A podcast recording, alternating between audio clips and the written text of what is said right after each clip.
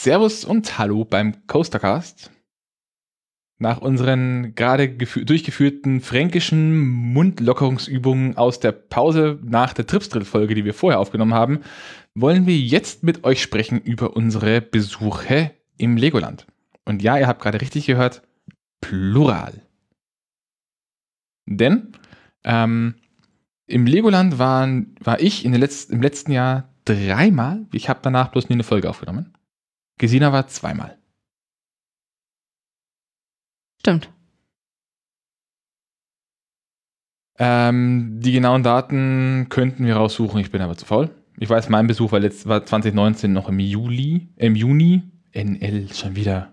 Ich mag das einfach nicht. Können wir den Juli einfach anders nennen? Das ist, glaube ich, nicht so wichtig. Nennen wir den Juli Sommer. Okay. Der Sommer. Ja. Das heißt, wir waren also unter anderem am 25. Sommer 2020 im Legoland.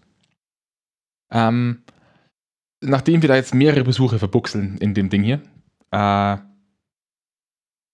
kann es durchaus sein, dass wir mal Sachen reinwerfen von beim ersten Mal war so, beim zweiten Mal war so. Also da nicht verwundert sein. Das ist die erste Folge, wo wir nicht von einem konkreten Ereignis reden, sondern von mehreren und die eben zusammenschmeißen. Hoffentlich haben wir dadurch natürlich einen besseren Gesamteindruck von dem Park, den wir euch vermitteln können mit mehr Nuancen. Allerdings äh, ist jetzt natürlich der letzte Besuch mal wieder in der Corona-Zeit gewesen. Das heißt, Disclaimer, da werden wieder ein paar Sachen anders gewesen sein, als sie normalerweise ab ja. vonstatten gehen. Ähm, ich würde die Corona-Änderungen einfach von vornherein zusammenfassen, weil die sind bei dem Park recht schnell erzählt. Na dann leg los. Ähm, der Park läuft aktuell auf 50 Prozent seiner Kapazität. Also mit, man hat eine Reservierungspflicht in jedem Fall. Die Fahrgeschäfte werden regulär beladen, also vollständig beladen, wie normalerweise auch. Die Läden werden einzeln verarbeitet, auch wenn es im Normalfall eher Ausgangsläden sind, wird bei jedem Laden am Laden vorbei aus der Attraktion gegangen und man hat eine extra Kür für den Laden wegen der Besucherbeschränkung pro Fläche. Äh, in manchen Attraktionen ist die Händedesinfektion vor Betreten der Attraktion Pflicht. Da steht dann auch ein Operator, der darauf achtet und einem im Zweifelsfall dieses äh, Desinfektionsmittel auf die Hand drückt. Und, das ist ein Punkt, den möchte ich jetzt hier als ein positives Beispiel noch anbringen erstmal. Ähm, in Tripsdrill hatten wir äh, den Fall, dass wir schon in der Kühe am Anfang standen neben einem jungen Mann, der keinen Abstand gehalten hat, der direkt vor mir geraucht hat. Und diese Person hat offenbar eine Form von Lungenschaden und hat deshalb keine Maske getragen. Wo ich mich frage, wenn deine Lunge so kaputt ist, dass du keine Maske tragen kannst, warum rauchst du dann? Und der Legoland ist von allen Parks, in denen wir bis jetzt waren, der einzige, der von vornherein argumentiert, wenn ihr keine Maske tragen dürft, dann ist das doof aber wir können euch ohne Maske nicht auf die Attraktionen lassen. Wenn ihr keine Maske tragen dürft, überlegt euch, ob ihr den Park besuchen könnt. Das zählt, also gut, ich meine, Leute, die tatsächlich gesundheitlich nicht in der Lage sind, eine Maske zu tragen, das ist jetzt ein Spezialfall. Aber insbesondere gilt das eben auch für Kinder. Und das setzen sie auch durch, dass sie sagen, ab okay. Ab sechs Jahren. Genau. Kinder ab sechs Jahren sollen bitte ähm, eine Maske tragen in den Warteschlangen und damit alle, die in dieser Warteschlange für die Attraktion ab sechs Jahren stehen, haben eine Maske zu tragen. Raus alle anderen. Mm, das äh, funktioniert ganz gut und das haben sie zumindest überall durchgesagt. Was dafür nicht so gut funktioniert hat, war dann die Sache mit dem Abstand. Und da rede ich jetzt nicht davon, dass die Kinder drängeln, das würde ich verstehen, sondern zum Teil sind es die Eltern, die die Kinder hinter sich herziehen und dann die Lücken zumachen. Ähm, das, und das wird auch in den, in den äh, Schlangen von Personal nicht kontrolliert, ob die Leute Maske tragen, obwohl das Legoland, glaube ich, einer von den Parks ist, die mit Abstand die beste Überwachung der Queue hat. Das heißt, das hat man dann zum Beispiel beim Feuerdrachen, also bei einer der Achterbahnen, zu der wir gleich kommen, einen extra Überwachungsraum für die Queue, wo immer jemand drin sitzt, der auch die Durchsagen über Bitte beachten Sie, dass äh, auf den Attraktionen ab sechs Jahren Maskenpflicht ist. Da diese Attraktion ab sechs Jahren ist, äh, ist eine Maskenpflicht für alle Fahrgäste vorgeschrieben. Der sitzt da, der sieht die komplette Queue auf seinen Monitoren und er schafft es nicht, Leute einzeln anzusprechen und zu sagen, Junge, Maske, Nase, drüber, jetzt. Das fand ich ein bisschen schade. Gerade von so einem großen Kettenpark, der von einer Kette wie Merlin betrieben wird, hätte ich da ein bisschen mehr Durchgreifen noch erwartet. Ja. Naja, die Sache mit dem Abstand, ähm, das hat sich jetzt irgendwie in allen Parks gezeigt. Es gibt immer Deppen. Und ja. ja da habe ich bloß, also danach ist das Thema auch für mich beendet, aber Was ich da ein Problem noch habe, ist, dass gefühlt im Legoland die Markierungen am Boden keine Markierungen, sondern Erinnerungen waren. Also in jedem anderen Park waren einfach im, lass es 1,80, 1,90 gewesen sein, diese Markierungen wirklich angebracht. Und dann hieß es, an den Markierungen stehen, nicht weiter. Und im Legoland gefühlt alle 2,50 Meter war eine Markierung am Boden. Und wenn du Markierung auf Markierung gestanden warst, dann war das zu weit. Entsprechend haben die Leute diese Markierung als, nicht als Markierung betrachtet, sondern als ein Erinnerung, Abstand zu halten und sind halt dann trotzdem weiter. Ja, also das ist auch wieder von Attraktion zu Attraktion unterschiedlich gewesen. Also es gab auch welche, wo wirklich dann mit Strichen richtige Markierungen waren. Ähm, ja, ich bin mir nur nicht sicher, ob bei den äh, Intelligenzbolzen, die uns dann immer auf die Pelle gerückt sind oder anderen auf die Pelle gerückt sind, ob da irgendwelche Markierungen geholfen hätten. Dann hätte man aber zumindest darauf hinweisen können und sagen können, da Markierung, Abstand. Ach jetzt. du, ich hätte so auch kein Problem gehabt, sie darauf hinzuweisen, aber ich hatte in dem Moment einfach keine Lust drauf. Ich habe beschlossen, ich führe für mich die, äh, die Watschenregel ein. Die habe ich auch gleich ausprobiert. Also 1,50 Meter ist unterschritten, wenn man dem anderen eine Watsche geben kann. Äh, also habe ich nur bei Olli ausprobiert. Danke. so viel zum Disclaimer. Kommen wir zum Allgemeinen. Das Legoland Deutschland ist das zweite Legoland Deutschland. Vorher gab es schon mal einen Versuch, ein Legoland aufzumachen in, in an der Lübecker Bucht im Dorf Sirksdorf. Heute ist da der Hansapark. Ansonsten Legoland Deutschland in Günzburg bei Ulm eröffnet 2002. Das habe ich nochmal geschaut. Mein Erstbesuch war 2002 oder 2003. Ich glaube, in RCDB habe ich 2003 eingetragen. Ich glaube aber, es war eher 2002. Ähm, Im stattlichen Alter von 11 oder 12 11 Jahren. oder 12 Jahren. Dann war ich nochmal 2004 und dann 2019 eher spontan. Sorry, Susi und Tobi. das, das, das darf ich mir heute noch vorhalten. Ähm, Gesine, du warst auch schon vorher mal als Kind im Legoland, oder? Genau, wobei das jetzt nicht so repräsentativ ist. Ich kann mich an nicht mehr so viel erinnern, außer das Miniat die Miniaturwelt und dass ich die coolen Sachen immer nicht fahren durfte. Ähm, weil ich eben dort war mit äh, meinen Eltern und meinem älteren Bruder und der war eben so alt, dass ihm das alles getaugt hat und er das alles machen konnte, weil er ein gutes Stück älter ist als ich. Ähm, ja, an mehr kann ich mich Wie tatsächlich nicht erinnern. Kann nicht viel mehr als sechs Jahre alt gewesen sein. Genau, naja, dementsprechend würde ich diesen Besuch mal ausklammern für dieses Review. Ja, ähm, der Aufbau des Parks ist bei den alten Themenbereichen zumindest ein Radspeicheraufbau. Man hat also die eigentlichen Themenbereiche auf einem mehr oder weniger Kreis angeordnet, wo man rumlaufen kann und im Zentrum auch als eine Art Hub, der aber über den man nicht gehen muss, dann kommt, man kommt auch anders weiter, liegt das Miniland. Das gilt deswegen für die alten Themenbereiche, weil es neue Themenbereiche gibt, die wurden am Rand angeflanscht, denn wenn so ein Kreis voll ist, dann kann da nichts mehr rein. Ich glaube, zu diesem Anflanschen willst du dann später vermutlich noch ein bisschen was sagen. Ein bisschen. Nicht die Welt, aber ein bisschen. Ähm, und ich würde nach Themenbereichen durchgehen.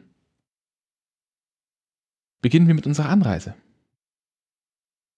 Ja, ich glaube, du hast zumindest bei den Aufnahmeversuchen im Park schon versucht zu erwähnen, dass das der Park ist, den wir zumindest am besten erreichen können. Wir sind bisher immer mit dem Zug angefahren und haben auch die komfortable Situation, dass bei uns ein Zug tatsächlich durchgeht. Also wir steigen in Regensburg aus, äh, ein und fallen in Günzburg ähm, in den Shuttlebus. Genau. Summe Fahrzeit von Regensburg bis Günzburg, wenn man das gut timet, sind etwa zweieinhalb Stunden. Hm, ja, was auch immer der DB-Navigator einem dann eben sagt. Zu den Tickets, ähm, da gibt es eine Sonderkondition und zwar, wenn ihr im bayerischen oder baden-württembergischen Nahverkehr ähm, euch ein Ticket dafür bucht, dann müsst ihr nur die Hinreise mit dem Ziel Legoland buchen. Ähm, dann gilt auf der Rückfahrt dieses Hinfahrticket und die Eintrittskarte zusammen als Rückfahrt. Genau verlinke ich euch auch ähm, die Seite der DB. Genau, das ist ganz schick. In unserem Fall leider nicht so hilfreich, weil äh, das Bayern-Ticket trotzdem günstiger ist. Der Shuttlebus hält ungefähr 100 bis 150 Meter vom Parkeingang entfernt. Also Auf dem Parkplatz. komfortabel nah am Busparkplatz. Ähm, auch zurück steht er quasi direkt vom Bahnhofsgebäude. Mhm. Fährt im 15 Minuten Takt zu den Stoßzeiten. Ich glaube 10 Minuten Takt und auf jeden Fall auf der Rückfahrt war es dann im 15 Minuten Takt. Und äh, der Bus gehört zum öffentlichen Nahverkehr, das heißt, man löst ein reguläres Ticket. Wenn natürlich als Ziel auf eurem Bahnticket Legoland steht oder ihr ein Bayern-Ticket habt, dann dürft ihr den Bus so benutzen, denn die sind da sowieso schon gültig. Parken kostet, wie es bei Merlin so üblich ist, außer ihr habt die entsprechenden Jahreskartenpools, dann kostet das nicht. Ähm, ja, dann geht ihr durch den Eingangs, durchs Eingangsbereich rein. Hoffentlich habt ihr eure Tickets vorher schon. Auch hier nochmal der Hinweis: Merlin-Parks sind vergleichsweise teuer, was den Eintritt angeht. Ähm, wenn ihr plant, einen Park zu besuchen, schaut im Bereich davor, ob es irgendwo Gutscheine gibt. Denn Merlin-Gutscheine gibt es eigentlich immer irgendwo. Auf Müsli-Packungen, auf Eierpackungen, auf, äh, wo haben wir es noch überall gesehen? Ja, ich fand das bloß so lustig. Wir hatten ähm, Müs Müsli gab es, glaube ich, Anfang des Jahres. Da war gerade so, es fängt an mit Corona. Wir waren das erste Mal unter Corona-Bedingungen einkaufen und auf dem Edeka-Parkplatz hing ein Riesenplakat mit Mehr Spaß für die ganze Familie. Schlechtes Timing, Merlin. Schlechtes Timing. Ja, da hatten sie ein bisschen Pech, das stimmt. Nein, also ähm, Gutscheine gibt es überall. Im Normalfall so 50% Gutscheine. Ja, oder ein, Erwachs äh, ein Erwachsener Eintritt zahlen, einer kostenlos oder so. Und das heißt, die, der reguläre Eintritt ist ausgelegt auf circa 20 Euro pro Person dann, oder? Ja. So 20, 30 Euro muss man rechnen pro Person, pro erwachsene Person. Genau. War es sehr gut vergleichbar ist mit anderen Parks. Dann, ja, man kommt durch den Eingangsbereich. Der Eingangsbereich ist eine Art Mini-Main Street. Also man hat eine relativ, weitläuf äh, relativ breite Straße, ein paar Bänke. Ähm, an der Stelle befindet sich unter anderem auch das Jahreskartenoffice. Man hat da den großen Lego-Shop. Ähm, man hat da leider auch das Fastpass-Office, eine kleine Boutique und ein Café. Und sie haben es hier mit, äh, mit Wortwitzen, denn es handelt sich um das Café Ein, Ein Stein. Stein. Gegenü direkt gegenüber vom Discovery Center, an dem ein großer Einstein-Kopf angebracht ist. Genau. Naja, ich meine, Lego Einstein ist da, glaube ich, eher der, der witzigere Wortwitz. Wortwitz. Ja, ich es weiß ist das ein noch. Einstein gegenüber und es ist ein Lego-Café. Das ist der Wortwitz. Es ist Der Einstein ist noch nicht mal sichtbar von, der, Doch. von dem Café aus. Nein, Doch, nein. doch. Ich habe ihn nicht gesehen. Ich schon. ja. Ähm, wenn man hier dann ankommt, gibt es drei Möglichkeiten. Man kann geradeaus ins Miniland, das machen wir erst gegen Ende. Man kann nach links und nach rechts. Normalerweise ist es hier so, wenn Familien zum ersten Mal ins Legoland kommen mit ihren Kindern, dann kommen die rein. Dann hat man auf der linken Seite einen Shop, einen Shop, ein kleines Kinderkarussell und ein Restaurant. Das sind die Dinge, die man sieht. Oder man guckt nach rechts und sieht ein Café, ein Karussell und eine Achterbahn. Also alle rein, alle rechts. Tipp von mir, rein links. Und dann einmal links rum rumlaufen, dann habt ihr zumindest, bis ihr im, im, im Imagination-Bereich seid und von den fünf Hauptattraktionen sind eigentlich drei in dem Teil ähm, einigermaßen eure Ruhe.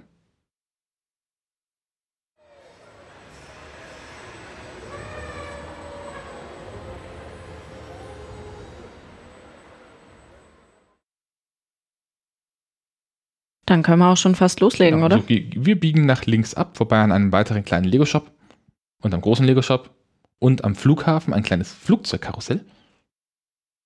Sie- befinden wir uns im Themenbereich Lego City. Äh, einer der ausgewogensten Themenbereiche, was äh, Thrill- und Kinderbespaßung angeht, meines Erachtens. Und der flächenmäßig auch größte. Ich muss sagen, von dem City sieht man nicht so viel. Finde ich zumindest. Naja, Bis auf halt- die Fabrik. Genau, also man, hat- man hat die Fabrik, man hat, man hat die Fahrschule oder Fahrschulen. Zwei Stück. Eine Stimmt. für vier bis sechs, äh, vier bis achtjährige und eine von sechs für sechs bis zwölfjährige. Da kann man dann einen, einen Führerschein machen. Äh, man hat eine kleine Bootsfahrt, also man hat quasi den Lego City Hafen. Man hat die genannte Lego Factory. Und man hat äh, die Bionicle Mine. Oder wie sie offiziell heißen, die Lego Power Builder. Genau. Das- Womit willst du denn loslegen? Weil beides klingt ein bisschen kryptisch, die Fabrik und die Powerbilder. Beginnen wir mit den Powerbildern, denn im Okay. Normalfall ist das vermutlich auch das, wo man als aller, allererstes hingehen sollte. Denn wenn wirklich viel los ist, kann es da passieren, dass man länger steht. Was ist das denn? Die Lego Powerbilder sind sogenannte Robocoaster, von dem in der Freizeitparkwelt seitdem sehr bekannten Hersteller KUKA. KUKA kennt man vielleicht eher, wenn man sich ein paar Dokus angeschaut hat. Das sind nämlich die, die diese großen orangenen Roboter für die Automobilindustrie fertigen, die dann schweißen und Autos durch die Gegend heben. Oder allgemein eben riesige Roboterarme. Einfach. Und irgendwann hat sich scheinbar jemand, ich gehe davon aus, im Suff gedacht, wäre das nicht geil, wenn man da mitfahren könnte? Und dann haben die das gemacht. Das war ganz früher war das noch so, da ist man hingekommen, hat dann so eine kleine Chipkarte in die Hand gedrückt bekommen und konnte an Touchscreens äh, einen Härtegrad auswählen. 1 bis 5 gibt's da. Und konnte dann die Bewegung der Arme programmieren und dann wurde quasi das Programm, am, wenn man am Roboterarm war, von denen sie 10 Stück auf zwei Plattformen haben, also zwei Plattformen jeweils fünf von diesen Armen, äh, konnte man die Chipkarte einstecken und da hat das eigene Programm abgefahren. Das war damals voll Hightech. Interaktiv, äh, ein interaktives Thrill-Fahrgeschäft. Das war Hammer. Das haben die inzwischen zurückgebaut. Es gibt nur noch diese fünf Programme. Der Operator fragt einen, was man haben will. Und man steigt in ein- eine Gondel, die einem Suspended Coaster oder einem Inverted Coaster gar nicht unähnlich ist. Also man hat eine Sitzbank, man hat einen Bügel von oben kommend und die Beine baumeln frei. Und dann wirft einen dieser Roboterarm ein bisschen rum. Nachdem der Operator gefragt hat, welche Stufe, dann sagt man vier. Genau, und inzwischen sind diese Stufen eben keine Stufen mehr, sondern wirklich die eigentlichen Fahrtprogramme. Fahrtprogramme, genau. Ansonsten, das Ding ist überdacht. Also, falls es ein regnerischer Tag werden sollte, erst recht relativ früh hingehen. Die Queue ist vergleichsweise kurz. Also es kann gut sein, dass man auch Mhm. noch draußen steht. Nee, die Queue ist nicht vergleichsweise kurz, weil wir den ersten, den, im ersten Raum sind wir rein und gleich rechts und dann durch diesen Torbogen. Und dieser komplette erste Raum ist Zickzack-Queue. Ah, okay. Da geht was rein. Äh, außer es ist Corona. Ähm, ja, ansonsten, ja, macht schon ganz gut Spaß, wird aber nicht mein Favorit, weil teilweise die Brems- und Anfahrmanöver doch recht druppig sind.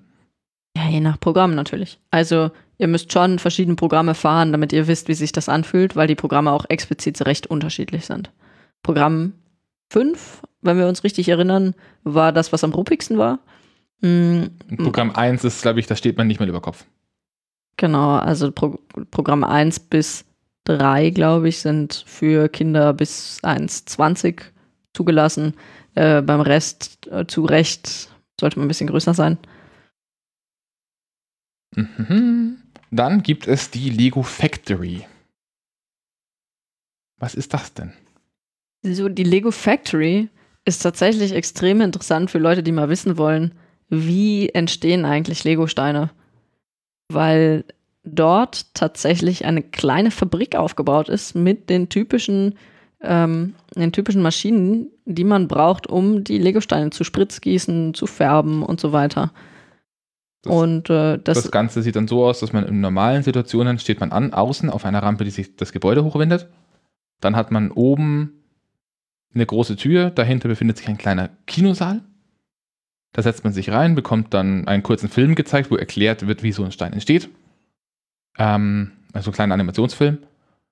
Ähm, dann geht die andere Tür auf und man sieht quasi in diese überzogen dargestellte Fabrik rein. Also die ist schon sehr, sehr bilderbuchmäßig, Lego-Fabrikmäßig hochgezogen. Aber Ah, meine ja. Güte, es ist eine Attraktion. überall liegen Steine rum und so weiter, aber der interessante Teil sind dann tatsächlich die Maschinen mit den zugehörigen Beschriftungen. Und dann auch interaktiv mit irgendwelchen kleinen Monitoren, die einem nochmal zeigen, was genau da jetzt passiert. Außerdem kriegt man, das ist einer der Punkte, warum man da oft Wiederholungstäter findet, ähm, wenn man da reingeht, am Ausgang vom Kino einen kleinen Jubiläumsstein oder Jahresstein in die Hand gedrückt. Das sind dann so Lego-Steine, die sind, glaube ich, so, so, zwei auf vier Steine und drei von diesen Steinen hoch. Eben vorne mit einem Jahresdruck drauf. Die tatsächlich das einzige Produkt sind, was diese Lego Factory vor Ort auch fertigt. Diese Steine werden vor Ort produziert. Ja, und dann geht man da durch, äh, lernt viel dazu, wie Lego-Steine entstehen, sieht ein paar schöne Maschinen. Auch interessant zum Beispiel, was eigentlich der interessanteste Teil, Teil von, von, der, von dem Ding ist meines Erachtens, wie die Oberkörper von Figuren zusammengebaut werden, in welcher, welcher Reihenfolge. Und dann gibt es irgendwie äh, Schritte, bei denen eine Maschine nur damit beschäftigt ist, die Arme nach oben zu drehen und dabei darauf zu achten, dass die Hände richtig ausgerichtet sind. Ja, also es ist auch von, also so grundsätzlich von einem, ähm, von der Verar vom Verarbeitungsschritt her interessant, sich das mal anzugucken, unabhängig, ob das jetzt Lego ist, was da rausfällt ja. oder nicht. Man hat alles angeguckt und landet dann in, äh, gestern war es Ollis Highlight. Normal, normalerweise landet man dann direkt im, im Lego Factory Laden, richtig. Normalerweise, wir wurden über eine Brandschutztür rausgeschleust, weil wir nicht in den Laden durften. Genau. Erstmal und mussten es dann aus nochmal anstellen. Das war gestern die erste Enttäuschung für Olli, die zweite war dann. Die zweite war dann, genau. Also ein bisschen ausholen. Ich habe eine nicht massiv große, aber schon etwas größere Lego Eisenbahnanlage. Und da habe ich früher irgendwann mal, als es den gab, den Lego Santa Fe bekommen, den Santa Fe Express. Eine wunderschöne Eisenbahn, leider komplett unmotorisiert. Und nachdem das ja früher so ein System war wie bei den normalen Modelleisenbahnen, konnte ich auch nur einen Zug immer drauf fahren haben und das war halt mein Güterzug. Jetzt habe ich vor ein paar Jahren äh, als quasi Gag eine modernere Lego-Eisenbahn mit einer kleinen Fernbedienung geschenkt bekommen, bei der ein Zug dabei war. Man kann mit der Fernbedienung aber zwei Züge steuern. Da habe ich vor kurzem ähm, mir die entsprechenden Sets gekauft, um diesen Santa Fe grob aufrüsten zu können. Dann schaut aber oben aus dem Dach so ein kleiner Infrarotsensor raus und den muss man ein bisschen verkleiden. Und dafür fehlen mir Teile. Dieser Laden, das war damals der Vorreiter der heutigen Pick-a-Brick-Stores, wo man hingehen konnte und dann kann man ihn, äh, mit 100 Gramm Preisen Lego-Steine kaufen. Spoiler, dass die Teile, wie ich sie gebraucht hätte, hatten sie nicht. Aber da hat man dann wirklich Wände mit normalen Steinen, mit Türenteilen, mit Fensterteilen. Da gibt es andere, äh, andere Teile, die werden nach Stückzahlen bezahlt. Da kriegt man zum Beispiel auch die Lego Achterbahnschienen als Einzelteile. Ja, also das war jedenfalls deine zweite Enttäuschung. Sie hatten genau, du, erstens, wir sind da rein ähm, und konnten nicht direkt durchlaufen, also nicht in den Laden durchlaufen, sondern mussten nochmal außen rum. Und das zweite war dann, sie hatten genau das Teil eben nicht da. Wobei man das zum Glück nur für Ästhet aus ästhetischen Gründen braucht. Ja. Aber äh, ich fand's persönlich recht interessant, einfach mal diese Masse an Steinen zu sehen. Und die haben ja auch nur eine winzige Auswahl an verschiedenen Lego-Steinen, die es tatsächlich da draußen ja. in der Welt gibt. Also das Lego hat einen Grund, warum die Lego-Teile-Nummern, ich glaube, inzwischen siebenstellig sind. Ja, also ein bisschen übertrieben haben sie es mit den Sonderteilen ja doch. Meine persönliche ja, Meinung. Die haben alleine irgendwie 120 Farben, die sie aktiv drucken. Ja. Jedes Teil, jede Farbe ist eine einzelne Teilnummer. Ja. So, egal. Äh, mein Tablet ist aus. Warum ist mein Tablet ausgegangen? Du sollst nicht ausgehen. So viel zur Factory. Also wir wissen jetzt, wie man Lego-Steine baut. Wir wissen jetzt, wie man sich von KUKA-Robotern durch die Gegend schleiden lässt. Ähm, bei den KUKA-Robotern haben wir zum Theming leider kein Wort verloren. Was vermutlich daran liegt, dass wir erst, also ich zumindest wusste überhaupt nicht, was diese Bionicles sind. Da war ich, glaube ich, da bin ich, glaube ich, zu jung dafür. Und Olli hatte auch nicht wirklich was damit zu tun. Das scheint so ein 2000er Lego-Ding gewesen zu sein. Ja. Eine Marke einfach von damals. Irgendwelche äh, Sci-Fi-Roboter, Viecher mit Elementarmächten, man weiß es nicht so genau. Dinge, die uns später noch einmal begegnen. Ja, genau. Also das, äh, es, es scheint einen Rhythmus zu geben, in dem sowas wiederkommt bei Lego. Ähm, aber vielleicht mal merken, sie haben dort ein Fahrgeschäft nach einer äh, damaligen Marke gethemed. Und wohlgemerkt war Bionicle eine Marke, von der ich irgendwann im Hintergrund mal gehört habe, dass sie wohl ähm, gelinde gesagt unter Umständen daran schuld ist, dass Lego zu diesem Zeitpunkt nicht pleite gegangen ist. Also das war schon ein großes Ding. Ja keine Ahnung, Kids von damals sind bestimmt irgendwie drauf abgefahren. So, was haben wir noch? Das Restaurant, in dem wir Mittag gegessen haben und ich auch beim ersten Besuch Mittag gegessen habe, ähm, ist, ich weiß nicht, wie es heißt, da gibt es im Wesentlichen äh, Teller mit Gitterkartoffeln und diversen Zubehör. Teller ist gut, du kriegst eine ganze. Ähm, so, so, so, so ein Mini-Frittierkorb. Genau, kriegst einen ganzen Frittierkorb voll. Also, Mini, äh, stimmt, aber es hat sich angefühlt wie ein ganzer Frittierkopf. Und dann mit, mit so kleinen Beilagen wie 180 Gramm Pulled Pork. Oder sehr ausgewogenem Gemüsezeugs, äh, was sehr lecker geschmeckt hat, mit Parmesan und Rucola also und. Man, man kann sich, man kann da, wenn, wenn man online unterwegs ist, dann hört man viel Schimpfe über äh, das Essen in Merlin-Parks, ähm, dass es extrem teuer und extrem schlecht ist. Ich kann verstehen, dass es, glaube ich, wenn man mit einer kompletten Familie unterwegs ist, durchaus teuer ist. Ja. Aber qualitativ schlechtes Essen hatte ich im Merlin Park noch nie. Ich hatte nie wirklich überragendes Essen. Ja, aber es ist preiswert. Also es für ist die Menge. So, Wenn, wenn man weiß, wie die Menge ist, dann Ja. ist es in Ordnung. genau, also du zahlst einen Zehner und kriegst äh, effektiv eine doppelte Portion. Ja. Und die Dips, also ihr müsst alle Dips ausprobieren. Ähm, die Dips kosten bloß 50 Cent Aufpreis, wenn ihr noch mehr dazu haben wollt. Und es gibt fünf Stück. Zwei Stück sind beim Essen dabei.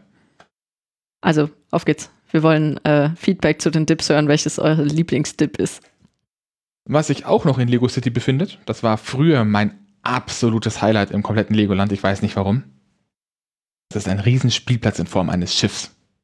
Spielplatz heißt Die Werft. Und da haben wir früher, glaube ich, irgendwann mal eine Dreiviertelstunde verbracht oder so. Obwohl wir in einem verdammten nochmal in einem Legoland waren.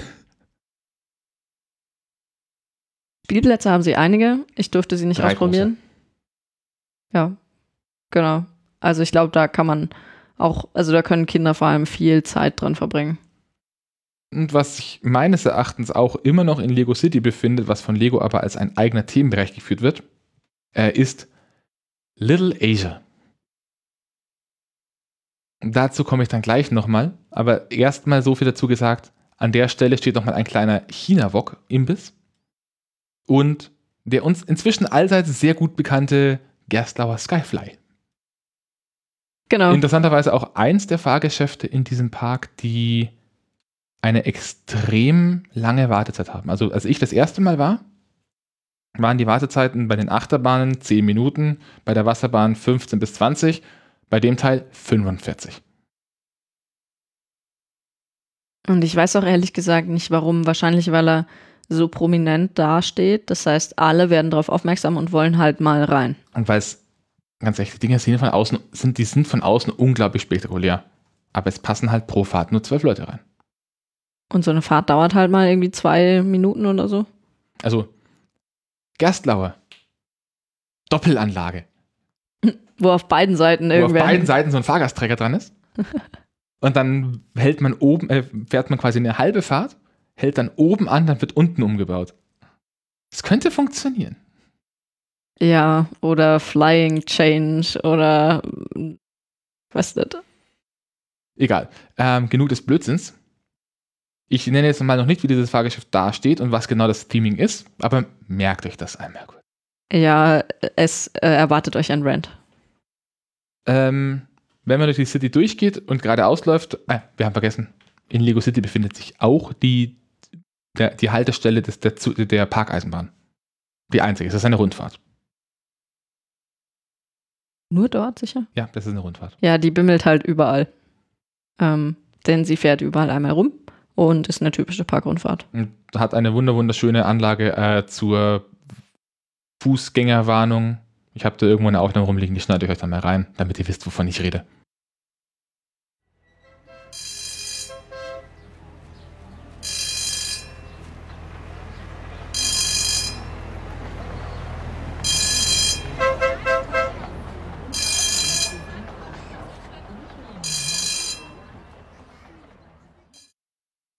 Wenn man da durchläuft, dann hört man das wirklich allenthalben regelmäßig dieses Geräusch. Und das, War aber jetzt am, so, am Samstag gar nicht so schlimm. weil sie nicht so oft gefahren ist. Ja. Weil Corona. Das wird ziehen und so. Gethemed nach einer Lego-Eisenbahn. Also, ich weiß nicht, ich glaube, es gab in den 80ern gab es mal so ein Lego-Set-Ding, das hieß irgendwie Phantasiana oder so. Das war dann so ganz absurd, das war komplett bunt, man konnte zwar irgendwie die Form erkennen, aber dann waren da irgendwo noch Zahnräder dran und alles hat sich gedreht und kleine äh, Teile mit Spiralaufdruck, dass es komplett psychedelisch ausschaut, also übertrieben Lego. Wirklich übertrieben Lego.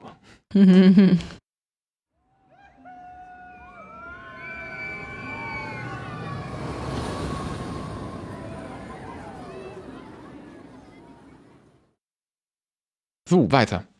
Man kommt, man läuft an der Parkeisenbahn vorbei. Wenn Schickes Teil übrigens. Schickes Teil. Wenn man geradeaus weiterläuft, äh, kommt man eigentlich ins Miniland. Der für uns interessantere Weg führt aber rechts den Berg hoch. Links den Berg hoch. Links. Dann kommt man nämlich ins Land der Ritter. Und die erste Attraktion, die man da trifft, ähm, Achtung, es erwartet euch ein Rant, gewissermaßen, ähm, ist eine Mack Berg- und Talfahrt.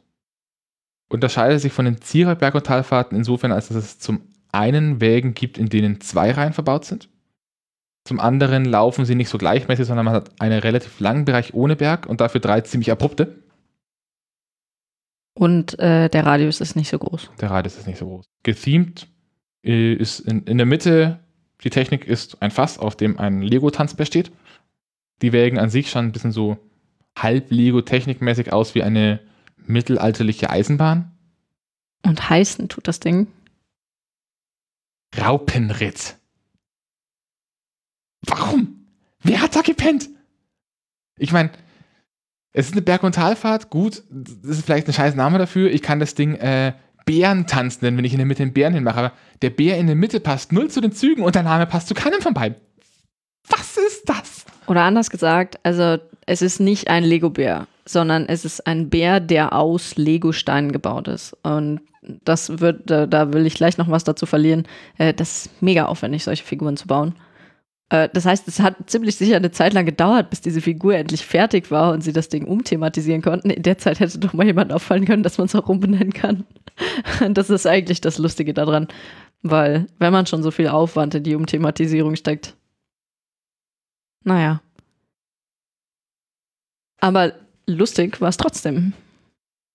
Direkt gegenüber, aber mit dem Eingang ein bisschen ums Eck, Was? Du willst nicht noch ganz kurz sagen, wie lustig das war? Das war lustig. Ja. Weiter im Text. Also ich möchte noch zumindest kurz verlieren, dass ähm, äh, man würde erwarten, dass dadurch, dass der Radius kleiner ist, die Fahrt irgendwie einfach nicht so spannend ist wie die Berg- und Talfahrten, die wir vorher gefahren sind.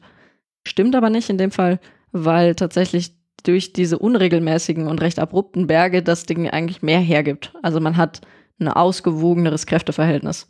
Man ist nicht mehr einfach nur so äh, Matsche an der, an der Außenseite vom äh, Gefährt, sondern ähm, man wird leicht nach, also gut nach außen gedrückt, äh, gut nach oben und unten gezogen und ähm, ja. An der Stelle möchte ich noch kurz ein paar Worte zum, zu den Operations verlieren, falls ihr da mal sein solltet.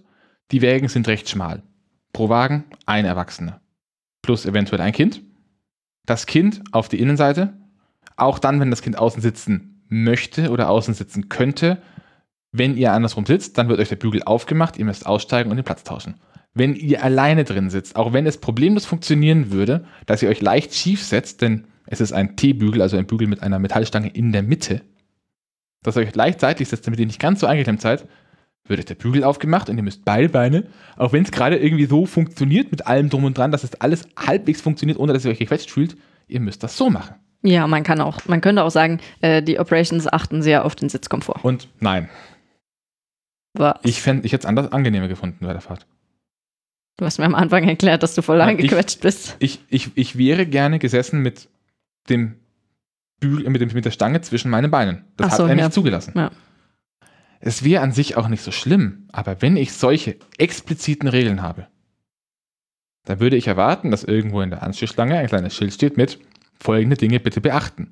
Aber nein, es ist so, dass der Operator rumläuft und bei jedem Einzelnen, bei dem das nicht passt, und da reden wir davon, dass es bestimmt ein Drittel vom kompletten Karussell jedes Mal ist, muss er einzeln den Bügel wieder öffnen, mechanisch. Die Leute müssen wechseln, dann müssen sie es zumachen und dann geht er zum nächsten. Und das Ja. frisst einfach unglaublich viel Zeit. Dadurch sind wir dort in etwa genauso lange angestanden wie bei der nächsten Attraktion. Mm, Für diese Attraktion geht man ein Stückchen weiter und betritt das, äh, betritt die Burg, die man beim An äh, Herangehen schon gesehen hat, die tatsächlich sehr lustig aufgezogen ist. Also Olli hat mich nochmal aufgeklärt, die sieht wirklich exakt so aus wie die Lego-Burgen, die man früher so bekommen hat. Nur eben in groß, groß, Groß, groß. groß, groß, Du groß. musst dir noch ein Bild zeigen demnächst. Ich Ja. habe noch kein Bild gezeigt. Ähm, rein geht man dann eben in die Queue, die wirklich so durch die Burg, teilweise Also oben. Unten, unten einmal durch so einen großen Saal und dann geht es eine Treppe rauf und dann läuft man oben am Wehrgang entlang und dann am Ende in die Station rein. Mhm. Dabei wird einem eine Geschichte erzählt von einem großen, wütenden Drachen, der offenbar seine Mutti, der offenbar von seiner Mutti nicht lieb gehabt wurde, denn er brennt das ganze Königreich nieder. Auf, nein, nein, er, er, er röstet das ganze röstet. Königreich auf der Suche nach einem Plätzchen, wo er bleiben kann. Und Merlin war so freundlich, ihn aufzunehmen. Als Wache des Schatzes. Genau. warum der Drache jetzt irgendwie unbedingt den Königsschatz bewachen sollte, das wird zwar nicht erklärt. Man kann sich aber denken, denn man sitzt dann in dieser Bahn und das Erste, was man sieht, wenn man äh, aus der Station rausfährt, ist der Königsschatz ohne sonstige weitere Schutz. also vermutlich deswegen. Mm, ja, genau. Aber alles in allem echt süß gethemed und die Story dazu wird auch recht süß erzählt. Und man hat unterwegs auch einige wirklich schöne Lego-Figuren nochmal, die komplett nochmal lebensgroß aus Lego sind. Der Drache aber, glaube ich, ist der Drache komplett aus Lego? Naja, ist halt mit Animatronic-Gedöns dazu, aber ja. Ja, okay. Also ihr begegnet dann einem äh, lebensgroßen Lego-Drachen. Ihr dürft euch jetzt aussuchen, wie lebensgroß bei euch für einen Drachen ist. Ja, nach diesem kleinen Dark Ride Park Part ähm, fällt man ein bisschen runter, zeitlich. Also hat man so einen kleinen Do Drop. Dann geht es erstmal ewig geradeaus in einem Tunnel. Und dann geht es auf einen Lift, der für eine Kinderachterbahn doch gut hoch ist. Also man muss dazu vielleicht ein bisschen Detail bedenken. Das Ding hat eine Geschwindigkeit von ungefähr 55 km/h. Ähm, ist ein Zira Tivoli 4. Ähm, ähnliche Bahnen stehen zum Beispiel in Schloss Thurn in kleiner. Das ist, da ist es ein Zira Tivoli, äh, Zira Force 2. Die Bauart, wie sie da steht, wurde exklusiv für die Lego Parks entwickelt. Und das sind auch meines Wissens nach die einzigen Zira Tivoli-Bahnen, die einen Mehrzugbetrieb haben. Bis zu drei Züge, entsprechend flott gehst du durch. Ähm, für so eine kleine Kinderachterbahn ziehen die aber ganz schön anders. Das Ding hat eine Höchstgeschwindigkeit von 55 km/h und ist damit um einiges größer als die zweitgrößte Bahn dieses Typs. Ja, und von der Geschwindigkeit merkt man in den Dark Ride Part eben durch diesen einen Drop schon einiges, was echt. Da ist, da ist nur Geschwindigkeit in, in dem Drop. Die 55 km/h sind doch, rein es draußen. fühlt sich aber super schnell an, Fühlt weil du voll an. auf diesen Drachen zugezogen wirst. Also ich muss ehrlich sagen, der Dark Ride Part gefällt mir bei der Bahn mit am besten, weil der wirklich schön gemacht ist. Mhm. Ja, und so die restliche Fahrt, ich glaube, da kannst du was dazu sagen. Ja, die Bahn ist ziemlich hoch für eine Familienbahn, ziemlich schnell für eine Familienbahn. Ähm, je nachdem, wo man im Zug sitzt, äh, hat sie ziemlich starke Lateralkräfte. Also, oder um es mit einem Wort zu sagen, Olli, du Arsch, ich musste alleine sitzen und in der letzten Kurve bin ich komplett von links nach rechts geflogen. Ja, da, danach habe ich beim zweiten Mal, als wir die gefahren sind, ähm, darauf bestanden, dass Olli neben mir sitzt, weil er zuerst gesagt hat, ah, das ist zu eng, ich will meinen eigenen Platz. Und äh, dann habe ich beim zweiten Mal sein Polster genossen. Ähm, und was ich jetzt gerade nicht weiß, aber letzt, als ich sie letztes Jahr gefahren bin, gab es zwei, drei Stellen, die einen wirklich, wirklich unangenehmen Schlag verteilt haben. Die waren jetzt dieses Jahr gefühlt nicht ganz so schlimm. Also wirklich geschlagen hat dieses Jahr nichts. Also auch der, also wenn wie wir hinten gefahren sind, ähm, man hat dann an einer Stelle diesen langen Drop, wo man dann unten parallel zum Weg entlang fährt. Da gab es an einer Stelle einen Schlag. Da hat man sogar an der Schiene gesehen, dass da was nicht passt. Okay. Du zumindest, ja. Ähm, zum Dark Ride Park muss ich aber leider noch sagen, das ist ein bisschen so ein Problem bei diesem Park zu, zumindest und insbesondere bei diesem Dark Ride Park Part, dass da ab und zu was kaputt geht und das nicht wirklich repariert wird. Also eine Szene, die da für mich jetzt Bände spricht, ist, man fährt durch eine Folterkammer und hat eine Maschine, bei der eine Person da sitzt und eine andere Person kurbelt, das bewegt sich normalerweise. Dadurch dreht sich ein Rad, an dem Federn angebracht sind, die die Person am Fuß kitzeln, die da angebunden ist und dann lacht die ganz viel. Und normalerweise sollte sich dann noch so dieses Rad mit Federn drehen und die Person sollte den Kopf bewegen, weil sie, äh, den Fuß bewegen, weil sie ja lacht. Letztes Jahr, als ich, im, als ich zuerst da war, hat die Person mit der Kurbel gekurbelt. Die Person hat gelacht und ihren Kopf bewegt, aber das Rad mit Federn hat sich nicht gedreht. Aber die Federn, Federn waren zumindest noch dran. Es waren noch zwei Federn dran. Als wir letztes Jahr im Sommer da waren, hat sich das Rad mit, diesen, mit dann nur noch einer Feder gedreht. Die Person an der Kurbel hat aber nichts mehr getan. Und die Person hat auch ihren Kopf nicht mehr bewegt, sondern nur, es ist nur noch die Tonspur gelaufen. Dieses Jahr hat nur noch die Person den Kopf bewegt. Es war keine Feder mehr an dem Rad und die Person an der Kurbel hat auch nicht gedreht. Aber gelacht wurde trotzdem. Gelacht das war ein bisschen sel seltsam. Naja, Animatronics sind schon schwierig. Vor allem, wenn sie aus Le komplett aus Lego sind. Naja. die Federn waren nicht aus Lego. Das stimmt. Ah, das könnte man vielleicht nochmal anmerken. Sie sollen gefälligst Lego-Federn. Ja. Und das ist äh, gefühlt, also auch als Vorwegnahme vom Fazit, eines der Probleme, dass dieser Part zum Teil meines Erachtens hat.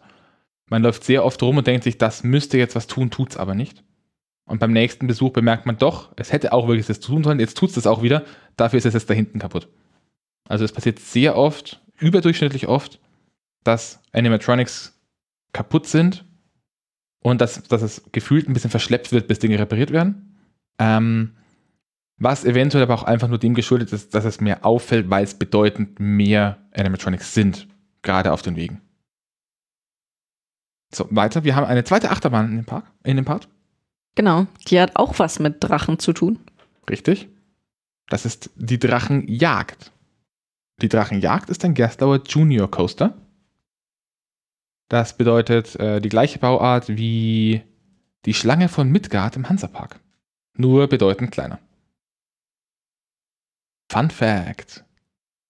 Warum zur Hölle hat das Ding ähm, Minenlaternen vorne auf den Zügen?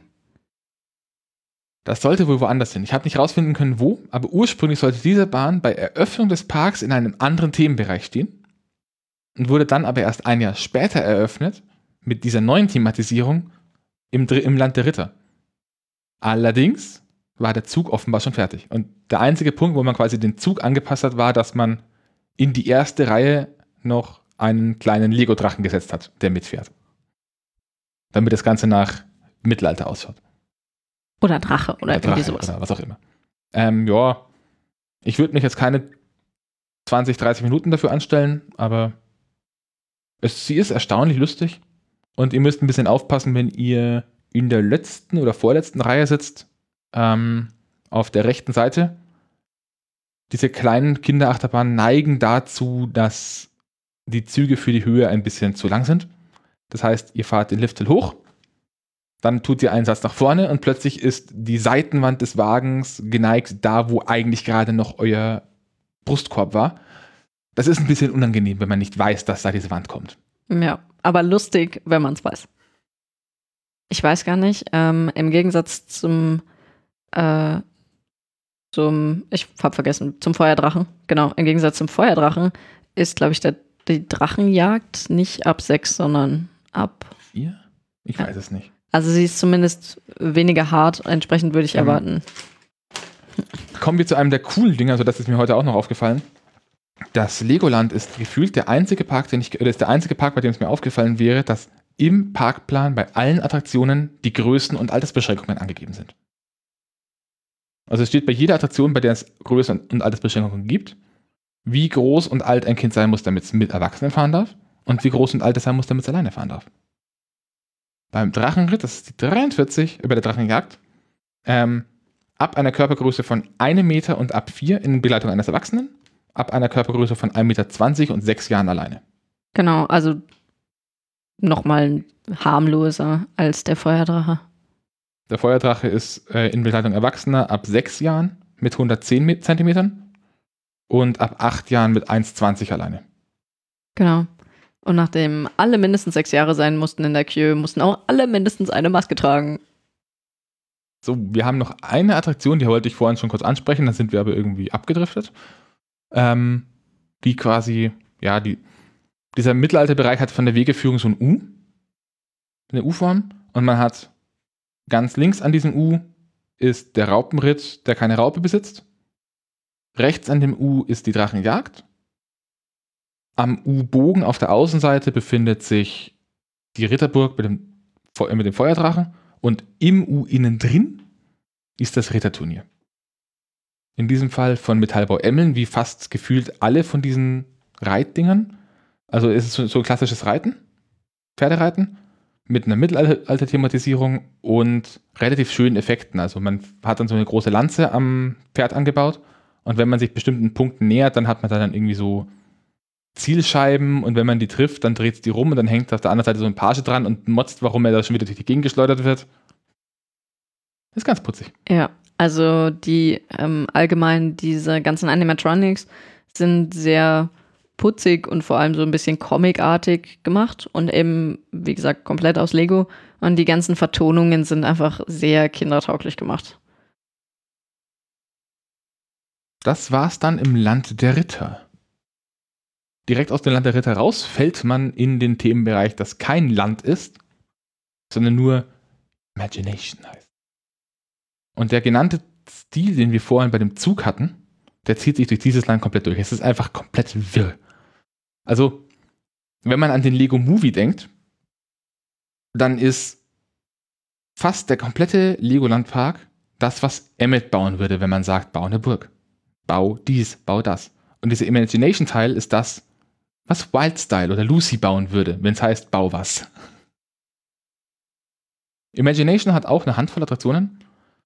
Ähm, die, die man, die am auffälligsten ist, oder die haben zwei auffällige. Die, die direkt am auffälligsten ist, wenn man drin steht, ist das Drehtormobil. Das haben wir tatsächlich gestern mal ausprobiert. Äh, ja, es ist einfach ein, ein kleines Tretfahrgeschäft, äh, wo man. So eine Hoch Hochschaubahn. Genau, eine Hochschaubahn, wo man einmal effektiv um die Arena drumherum fährt. Mm, man muss nicht komplett sich selber fortbewegen, sondern es ist ein Motor drin und wenn man tritt, leider ohne einen Widerstand, das heißt, man kann irgendwie mit beliebigen Umdrehungen treten, ähm, dann wechselt man in den nächsthöheren binären Geschwindigkeitsmodus. Also man ist entweder langsam oder schnell. Wenn man jetzt dummerweise irgendwen vor sich hat, äh, der gar nicht tritt, dann wird man ständig gestoppt. Und wenn man nicht tritt, dann hat man noch so eine wunderschöne Onboard-Soundstimme, die einem doch ermutigt, weiter zu treten, weil sonst die ja weiterfahren muss. Ja. Was echt nervt, wenn man, man tritt und fährt und fährt auf die vorher quasi auf, das Fahrzeug bemerkt, dass die Distanz zu klein wird, bleibt stehen und diese Stimme sagt, warum hörst du jetzt auf zu treten? Dann übernimmt halt wieder ich. Idiot, du hast uns gestoppt. Also ich muss sagen, ich fand daran eher lustig. Äh, wir haben gern nicht rausgefunden, wer das eigentlich sein soll, der jetzt damit uns redet. Das kommt dazu, ja. Äh, also all, allgemein fand ich äh, das Fahrgeschäft tatsächlich recht witzig. Ähm, mag auch vielleicht am Operator liegen, weil der recht lustig drauf war. Mm, das also das dritte Mobil startet auf dem Dach von einem Gebäude, in dem sich nochmal zwei kleinere Attraktionen befinden. Das eine, äh, beides läuft unter äh, Lego Polizeistation. Warum die im Imagination-Bereich ist, obwohl sie eigentlich eher in so eine Lego City gehört, da war halt noch Platz. Ähm, da ist das Polizeistation Labyrinth drin. Das ist ja so ein kleines Glaslabyrinth mit einem kleinen Laseranteil. Kann man mal machen, ist jetzt aber nicht weltbewegend. Ist, glaube ich, ganz lustig für Kinder. Und im zweiten Teil befindet sich dann die Polizeistation, äh, der Kreativbereich. Da hat man so ein paar Kisten mit Lego-Teilen. Die waren aber auch beide gestern zu. Neben dem Gebäude befindet sich die mit Abstand auffälligste Attraktion des ganzen Parks. Das du. ist auch das, was man sieht, wenn man hinfährt. Ah, ja. Also auffällig im Sinne von weithin sichtbar, könnte daran liegen, dass es ein Aussichtsturm ist. Äh, typischer äh, Aussichtsturm, wo man mit einer Gondel hochfährt, ähm, einmal schön gedreht ist und dann wieder runterfährt, ist aber kein Gyrodrop Tower, keine Angst. Ähm, auch relativ klein, wirkt dadurch größer, dass er am höchsten Punkt des Parks steht. Der Park an sich hat es keine großen Höhenunterschiede.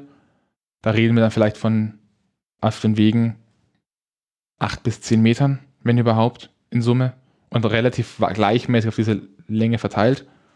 Aber es macht nochmal einen Unterschied und das steht halt am höchsten Punkt und ist dann ein relativ kleiner Turm. Ich bin gerade am Schauen, wie lang, das habe ich vergessen mir rauszuschreiben. Also Aber ich glaube irgendwie 60 Meter. Vom Höhenprofil vielleicht ganz kurz würde ich schon den Park als eher behindertengerecht einstufen. Oder also, Behinderten, bis, bis also behindertenfreundlich. Also es gibt ein paar Ecken, wo ich sage, das könnte schwierig werden. Also gerade so das Eck, wenn man beim Raupenritt in die Ritterteil hochgeht, ist Zeit, ist zumindest unten der untere Kurventeil relativ steil. Ja, aber wirklich nur sehr relativ. Hm, ich glaube, das ist, wenn du einen Rollstuhl hast, schon echt nicht behindertengerecht, sondern behinderten geeignet. Hm. Ich rede aber nicht aus erster Hand, wie ihr Gott sei Dank alle wisst. Und ja, ansonsten größtenteils ja, bis auf halt einige Attraktionen, wie es halt immer so ist. Aussichtsturm zeigt dich. Der Aussichtsturm hat eine Höhe, Fahrhöhe von 60 Metern und der Hersteller ist eine Firma namens Ride Trade, hinter der sich wohl Intermin verbirgt.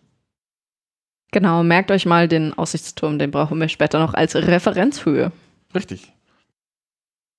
Dann haben wir im, im, im, es ist spät und wir haben schon eine Folge vorher aufgenommen. Ich bitte diesen Ausrutscher zu entschuldigen. Redest du mit äh, deiner Zunge? Nein. Ich rede mit dem, der, die das geneigtes Hörer X. Okay. Ah, ja.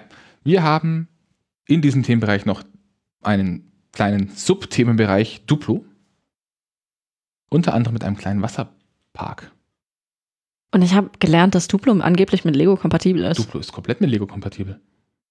Wenn man genug Lego-Steine hat, dann kann man einen Duplo-Stein draufpacken, dann hält das. Und wenn man Lego-Steine hat, dann kann man die auf Duplo-Steine draufpacken. Ich möchte das irgendwann mal ausprobieren. Kauft die Duplo. Ja, ich meine, eigentlich, also ich, ich muss sagen, es ist ja schon irgendwie traurig, aber ich hatte sowohl Lego als auch Duplo und habe mich früher als Kind immer geärgert, dass ich halt entweder das eine oder das andere machen kann, aber ich hätte anscheinend beides machen können. Ich habe es nicht selber rausgefunden. Ja, das ist halt so ein bisschen der Kleinkinderbereich. Da fährt so eine kleine Duplo-Eisenbahn im Kreis und was da ganz cool ist, ist, äh, die haben an der Stelle einen, einen Franchise-Laden, an dem man, wenn man einen Säugling dabei hat, einfach Babynahrung kriegt. Man hin und dann kriegt man Babynahrung. Was war das? Hip irgendwas? Ich glaube, hip. Ja. Also Hips Baby Station oder so. Also das ist, das ähm, ist uns beim ersten Mal. Profi-Tipp. Wollte den Namen eigentlich explizit nicht nennen. Ja, ich weiß, aber der stand überall. Ja, okay, es ist ein Franchise. Ähm, vergesst den Namen. Wir wollen hier keine Werbung machen. Äh, aber das Prinzip finde ich tatsächlich sehr cool. Also da hat sich der Park wirklich Mühe gegeben, dass man eigentlich mit allen Altersgruppen zumindest Kinder dort versorgt kriegt. Äh, Direkt nebendran befindet sich nochmal ein weiteres Restaurant. Das ist ein Pizzaladen mit sehr amerikanischer Pizza, die okayisch ist. Ja, man wird satt davon. Also man, wird, halb- man wird halbwegs satt die, satt. die Preise sind relativ angemessen. Ah, gegenüber. Da ist ein ganz kleiner Pommesladen und die verkaufen Lego-gefäubige Pommes. Die kosten bestimmt das Doppelte von normalen Pommes. Was auch immer, ich will sie beim nächsten Mal haben. Also ich meine, äh, wir hatten bisher Pizza und äh, Gruftes und Gitterkartoffeln. Dementsprechend habe ich bisher noch nicht die Lego-Pommes ausprobieren können. Aber das möchte ich mal. Okay, es kommt nicht auf dem Mikrofon an, das ist gut. Draußen geht gerade mal geht gerade schon wieder die, die Welt unter. Also zwischendrin war mal Ruhe und jetzt macht es gerade einfach, einfach so swoosh und das Wasser steht auf der Straße. Ähm, ja. Ich glaube, ja genau, im Imagination-Bereich befindet sich noch das große Showtheater. Da ist wohl im Moment irgendeine Zaubershow. Haben wir Hm. nicht gesehen. Wie immer sind wir mal wieder nicht in die Shows gegangen. Ich bin ein bisschen traurig. Ich weiß auch ehrlich gesagt nicht, wie das aktuell gehandhabt wird. Die Shows finden statt. Ja, ja, das hat Halt man mit gehört. Maske. Genau. Ähm, mich würde tatsächlich mal interessieren, wer oder was da drin ist. Der Zauberer, der, als wir beim ersten Mal oben waren, vor dem Showtheater Rubik's Cubes verkauft hat. Oh. War das auch der, der die neue Attraktion eröffnet hat? Ja.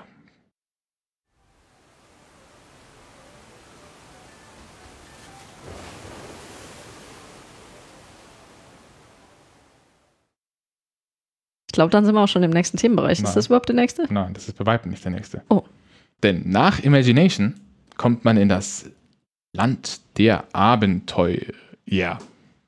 Ich, wollte jetzt, ich muss jetzt gucken, mal, ob das das Land der Abenteuer oder das Land der Abenteurer ist, weil eigentlich ist es ein Abenteuerpark. Also, ah, Inconsistency. Egal, es ist das Land der Abenteuer, denn offenbar hat man in diesem Park nicht schon genug Abenteuer verbaut.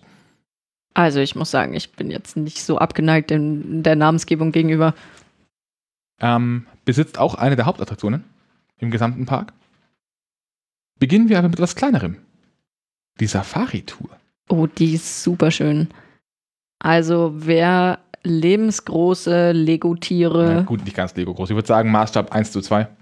Die waren halb so groß. Zum Teil. Na. Die Löwen hatten ungefähr einen, eineinhalb Meter Länge. Mm, Okay, also sie waren vielleicht Die- zwei Drittel so groß, wie sie normalerweise waren so groß. Nein, das so bezieht sich gerade auf Hüfthöhe. By the way. Äh, und ja, sie waren ein bisschen kleiner, als sie normalerweise wären. Ich würde sagen, so zwei Drittel. Aber, Aus Lego. nee, ja, genau. Und komplett das Ganze in, in so kleinen Jeeps. Aber ich meine, ob der Elefant nun wirklich Lebensgröße hat oder nicht, er war auf jeden Fall größer als du. Ja, der Elefant war lebensgrößer, aber der war ja auch nicht in der Fahrt, der war ja davor. Er war, in der Fahrt waren auch zwei Elefanten. Weil die waren kleiner als da draußen. Nein, nicht viel. Egal. Ähm, ja, Safari-Tour. Ähm, Ich habe Beweisfotos. Bi Bildungsauftrag. Es ist eine Autofahrt in einem renommierten deutschen Park. Wer könnte es anders gebaut haben als Metallbau Emmeln? Ähm, ja, wir haben hier auch nochmal einen großen Spielplatz, auf dem wir früher auch sehr gerne waren. Der so klitze, klitzekleinigkeiten hat, wie ganz, ganz oben am, an einer hohen Kletterstelle. Das ist so ein kleiner Kletterseilteil. Ist dann oben drüber so ein, Kletter, so ein Seilnetz gespannt und darauf sitzt dann so eine riesenfette Lego-Spinne. Die ist ein bisschen überlebensgroß. Bisschen, das Viech hat einen Durchmesser von fast zwei Metern. Genau. Außerdem gibt es hier das Affentheater, das ist das zweite kleinere Showtheater. Ich weiß gar nicht, ob da gerade eine Show stattfindet. Ich habe nichts mitbekommen. Und wir haben natürlich die vorhin genannte Hauptattraktion, die Dschungel-Expedition. Nur echt mit dem 2000er. Richtig, das ist so, das, das ist so 2000. Das ist wirklich eine, keine EX-Petition, sondern es ist eine Groß-X-Petition. Und das werden wir noch ein paar Mal sehen. Aber ich finde es schön, dass sie es irgendwie so aus nostalgischen Gründen beibehalten haben. Äh, eine Intermin-Wasserbahn, also eine klassisch, ein, ein mehr oder weniger klassische Lokflum. Mehr oder weniger deshalb, weil es Boote sind mit vier Reihen und zwei Plätzen nebeneinander. Das hat man bei Wildwasserbahnen relativ selten. Gesine überlegt. Nein, ich warte, dass du, Du fertig wartest? bist. Ähm, zwei Schussfahrten. Eine davon im Dunkeln, Rückwärts. rückwärts. Da war bei uns bei, beim letzten Mal leider das Timing nicht, nicht ganz so gut. Dann in echt ist es, also normalerweise sollte es so sein, man fährt aus der Station raus, kleine S-Kurve, kriegt ein bisschen Storyline mit. Ja, es gibt eine Storyline.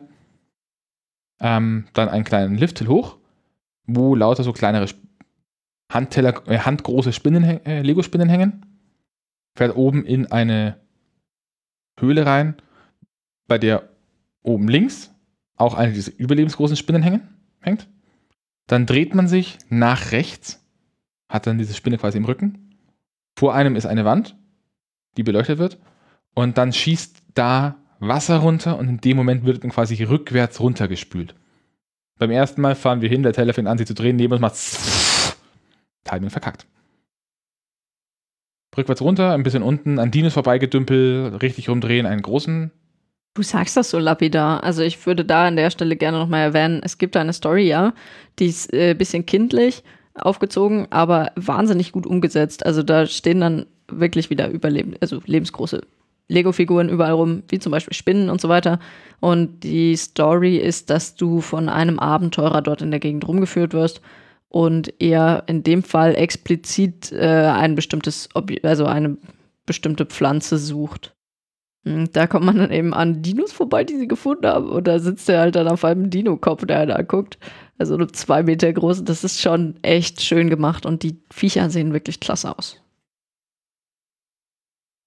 Also, jetzt darfst du Jetzt weiterreden. weiter. Dann geht es einen langen Lifthill hoch. Oben befindet sich dann auch die besagte Pflanze, die gesucht wurde. Wie sich herausstellt, ist es eine ziemlich, ziemlich monströse, fleischfressende Pflanze, die gerade sämtliche Forscher außer uns in der Hand hält. Genau. Was aus denen wird, weiß ich nicht. Also, Doch, heißt, das weiß man. man, weiß, was, man, man weiß, was aus ihnen wird, aber nicht wie. Die sind dann halt in dieser Pflanze drin und brüllen um Hilfe und dann fährt man um die Kurve. Dann geht es eine Schussfahrt runter. Das ist dann die große Schussfahrt, die man auch vom Weg aus wieder sehen kann. Und die macht auch echt Spaß. Die macht Spaß, die macht nass, wenn man falsch sitzt. In diesem Fall Oder- wieder mal mich. Olli, genau, oder Olli heißt. Und vor allem, ich hatte keine Person vor mir und Olli wird trotzdem am meisten aus, weil er mal wieder eine Welle abkriegt. Und unten ist dann wieder dieser Abenteurer und bedankt sich dafür, dass man ihm geholfen hat. Und ich denke mir so, Wie? wir haben dich oben in einer fleischfressenden Pflanze, äh, Pflanze hängen lassen. Wir haben dir nicht geholfen. Super süß gemacht an der Stelle. Die fleischfressende Pflanze ist dann auch unten, trifft man dann auch unten wieder. Mhm, Und zwar eingetopft. Da, ist dann eine, eine kleine Topfpflanze. Äh, Genau, da haben sie sie dann, da haben sie ihr das Maul zugebunden und sie eingetopft. Also offensichtlich haben sie es irgendwie geschafft, das Viech zu bändigen. Also schöne Wasserbahn, auf jeden Fall.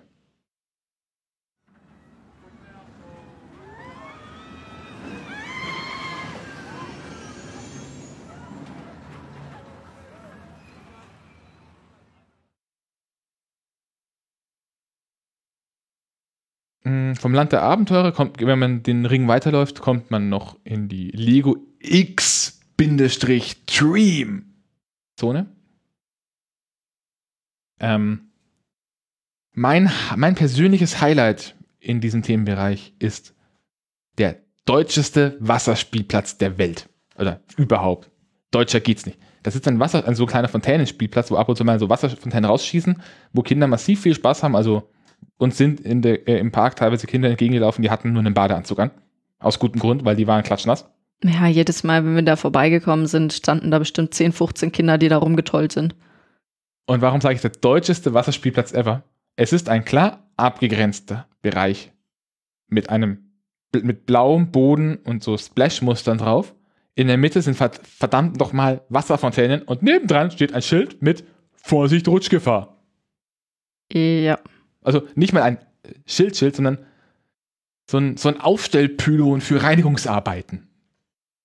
Und der steht, da, der steht da halt dauerhaft. Und ich muss ehrlich sagen, ich vermute fast, dass es einfach so eine Trotzhandlung vom Park, weil sie einfach echt Eltern begegnet sind, die, die denen das nicht oder vielleicht auch einfach explizit nicht Eltern begegnet sind, äh, die sich da zu doof angestellt haben oder okay, wenn die Menschen es wollen, dann tun wir das da jetzt hin. Zu doof angestellt trifft es auch ganz gut für etwas, das uns bei, der, bei äh, der Reise nach Atlantis aufgefallen ist. Die Reise nach Atlantis ist ja so ein, so ein Sonderding von Legoland Parks. Denn der Betreiber Merlin betreibt auch die Sea Life Parks. Genau. Und haben, die haben in die Lego Parks so Mini-Sea Lives gepackt. Ja, weil Streichelzoos wäre ja langweilig. Wir nehmen direkt ein Sea Life. Das ist auch, die haben auch einen Streichelzoo, der war zu. Ja, das stimmt. Ähm, und da haben sie ein, im Außenbereich eine Rampe zum Eingang hoch. Äh, vielleicht ganz kurz, äh, ich weiß nicht, ob jeder weiß, was ein Sea Life ist. Aquarien. Genau, es ist einfach ähm, ein, eine große Aquarienshow. Äh, die haben dann so eine Rampe, die führt dann hoch zum Eingang. Und da haben die am Rand so Metallstangen. Und auf den Metallstangen aufgebracht waren Dreiecksprofile. Die waren letztes Jahr noch nicht die da. Die waren letztes Jahr noch nicht da. Unsere Interpretation des Ganzen ist, es gibt ein, zwei Stellen, wenn da ein Kind auf dieser Stange draufhockt und so sehr rumturnt und dann rückwärts runterfällt, dann kann sich das echt wehtun. Normale Eltern würden dann dafür sorgen, dass ihr Kind da einfach nicht rumturnt. Oder danach sagen, äh, oder sich darum kümmern, dass das Kind äh, behandelt wird und dann sagen, ja, wir haben dir mehrmals gesagt, du sollst da nicht rumturnen. Ein Stück weit bist du auch selber schuld. Aber offenbar gibt es Eltern, die dann anfangen, Parks zu verklagen, weil ihr Kind rumgeturnt ist, während sie daneben standen. Oder vielleicht auch explizit nicht daneben standen, aber mal. Ob äh, das nun vorher, ob Merlin das nun vorhergesehen hat, dass das passieren könnte, oder ob es tatsächlich passiert ist, das bleibt auch äh, Spekulation. Naja, jedenfalls kann man sich jetzt dann nicht mehr auf die Stange setzen. Zumindest ja. nicht lange. Das Sea Life an sich hat auch einen kleinen Einweisungsfilm, in dem man im Wesentlichen ähm, wird so ein bisschen, ja, man taucht ab und bekommt während der Tauchfahrt so ein bisschen gesagt, was man halt so zu machen hat. Also sprich, nicht an die Scheiben klopfen. Fotografieren ja, Blitz nein und nicht an die Scheiben klopfen. Die Pre-Show war auch hier aus Corona-Gründen wieder nicht. Da war dann eine Mitarbeiterin, die hat die einzelnen Gruppen zu sich geholt und hat denen dann diese Verhaltensregeln mitgegeben und dann ist man durch diesen Vorführungsraum einfach direkt durch zu den Aquarien. Ist jetzt natürlich nicht vergleichbar mit einem normalen Sea Life. Da waren wir bis jetzt im Sea Life in München, das doch um einiges größer ist und trotzdem eins der kleineren Sea Life sein soll. Ja. Also ich war auch schon mal in einem größeren in Birmingham. Ähm, also das Sea Life dort ist wirklich sehr knuffig. Sie haben so die Standardsachen, so Nemos. Nein, nicht, das stimmt, sie haben, sie haben sogar die echten Nemos. Denn wie wir gelernt haben, ist Nemo kein Clownfisch, sondern ein falscher Clownfisch. Hallo, Zukunftsolli hier. An dieser Stelle erspare ich euch jetzt ein paar Minuten einer Diskussion in der Gesine und mir, hauptsächlich mir, ein paar gröbere Fehler unterlaufen sind. Stattdessen kriegt ihr von mir jetzt hier den wunderschönen Fun Fact, dass Pixar in einer der ersten Szenen des Films Findet Nemo bereits einen kleinen Fehler gemacht hat. Und zwar nennen, schlägt Marvin Cora, also seine Angetrauten, vor, dass man doch die Hälfte der Kinder Cora Junior nennen könnte das ergibt aber bei Clownfischen keinen Sinn, denn die werden als Männchen geboren und innerhalb eines Harems oder einer Gruppe von Clownfischen, die zusammenleben, ist jeweils nur der Älteste ein Weibchen. Denkt da mal drüber nach. Jetzt geht's weiter mit dem Legoland. Egal. Äh, zurück zu Clownfischen. Sie haben Clownfische, Doktorfische, sie haben Quallen und sie haben ein ziemlich, ziemlich großes Meerwasseraquarium. Das. Sind alles, fast alles Ja, Meerwasser. bla bla bla. Sie haben einen Tun äh, Tunnel. Genau, sie haben einen Tunnel und große Panoramascheiben. Ähm, gefühlt ist das Aquarium zwar, ist es immer noch überbesetzt, was ja auch ein häufiger Kritikpunkt an diesen Sea Life Aquarien ist. Aber es ist, glaube ich, nicht ganz so schlimm wie das in München. Nee, also mir kam es auch entspannter vor dort. Und äh, gerade die Rochen waren super lebhaft. Also das war wirklich schön. Die, da waren zwei jung, jüngere Tiere dabei, die dann, vielleicht war es auch kurz vor Fütterungszeit, die dann halt eigentlich, ähm, Kunstflüge vollführt Kunst- haben. genau, also das war wirklich schön. Ich weiß nicht, also hm, gut, ich bin mehr so, ich bin tatsächlich so ein Fisch, äh, Fischliebhaber. Ich habe das sehr genossen. Ähm, es ist aktuell nicht so ratsam, da ewig drin zu stehen, weil dann andere draußen warten müssen, aber ich empfehle, gebt euch das mal zur Entspannung, da zumindest euch ein bisschen äh, belehren zu lassen und Fisch anzugucken. Gehen wir aus dem Wasser aufs Wasser. Ähm, eine kleine Doppelanlage, die sich im Park befindet, ist der Wellenreiter. Das ist ein White, Wild Water Rondell von Zira. Hatten wir dieses Mal nicht, aber letztes Jahr. Da steht man auf so kleinen Jetski-mäßigen Gefährten. Die sind mit einem Arm mit einer Mittelplattform verbunden, die sich dreht. Und dann kann man mit einem Lenkrad bestimmen, wie weit nach außen das Ding schwenkt. Und je nachdem, wie viel los ist, stehen halt dann draußen an je Rondell irgendwie drei Stationen Menschen und versuchen, eine mit Wasserbomben, also mit so diesen Wasserbombeneffekten nass zu machen. Genau. Das ist, glaube ich, bei der Piraten. Beim, also es, es wird äh, wieder auftauchen, dass man da auch bei anderen Fahrgeschäften äh, als Außenstehender versuchen kann, auf das Fahrgeschäft. Das äh, ist aber bei, Wasserfahr das ist bei. Wasserfahrgeschäften relativ normal inzwischen. Ja, aber ich weiß nicht, im Europapark zum Beispiel ist das eher wenig. Und Doch, doch. Das hast du sowohl bei, äh, beim Atlantica Supersplash als auch beim. Ja, nur an einer Stelle, also nicht so, dass du eine Wasserschlacht machen könntest. Also da haben sie an der Stelle schon so ein bisschen den Fokus drauf gelegt. Ähm, weiter. Wir haben Atlantis, wir haben den Wellenreiter. Die meines Erachtens am inkonsistentesten gethemte Attraktion im ganzen Park ist nicht die der Raupenritt, sondern es ist das jetzt kommende Fahrgeschäft. Der offizielle Titel ist Das große Lego-Rennen. Das ist eine Mack Wilde Maus in der großen Parkversion. Ähm, bis auf den Lift baugleich mit der Anlage im Europapark, also mit dem, äh, wie heißt das Ding da? Mit dem, mit dem Matterhorn-Blitz? Matterhornbahn? Matterhornblitz. Matterhorn-Blitz. Der Matterhorn-Blitz hat eben diesen Vertikalaufzug. Die Anlage im, Europa, äh, im Legoland hat nur einen Lifthill, einen normalen. Ansonsten baugleich. Ähm, inkonsistent. Warum? Was war's denn am Anfang? Nee, sag, andersrum. Was sieht man, wenn man als jemand, der die Vorstory nicht kennt, sich bei dieser Bahn anstellt? Also man kommt rein. Wie, war, wie, wie heißt es aktuell? Das große Lego-Rennen. Genau, als Rennen. Ja, und dann steht man vor Wänden, wo die verschiedenen Rennteams vorgestellt werden. Hm, so Piraten?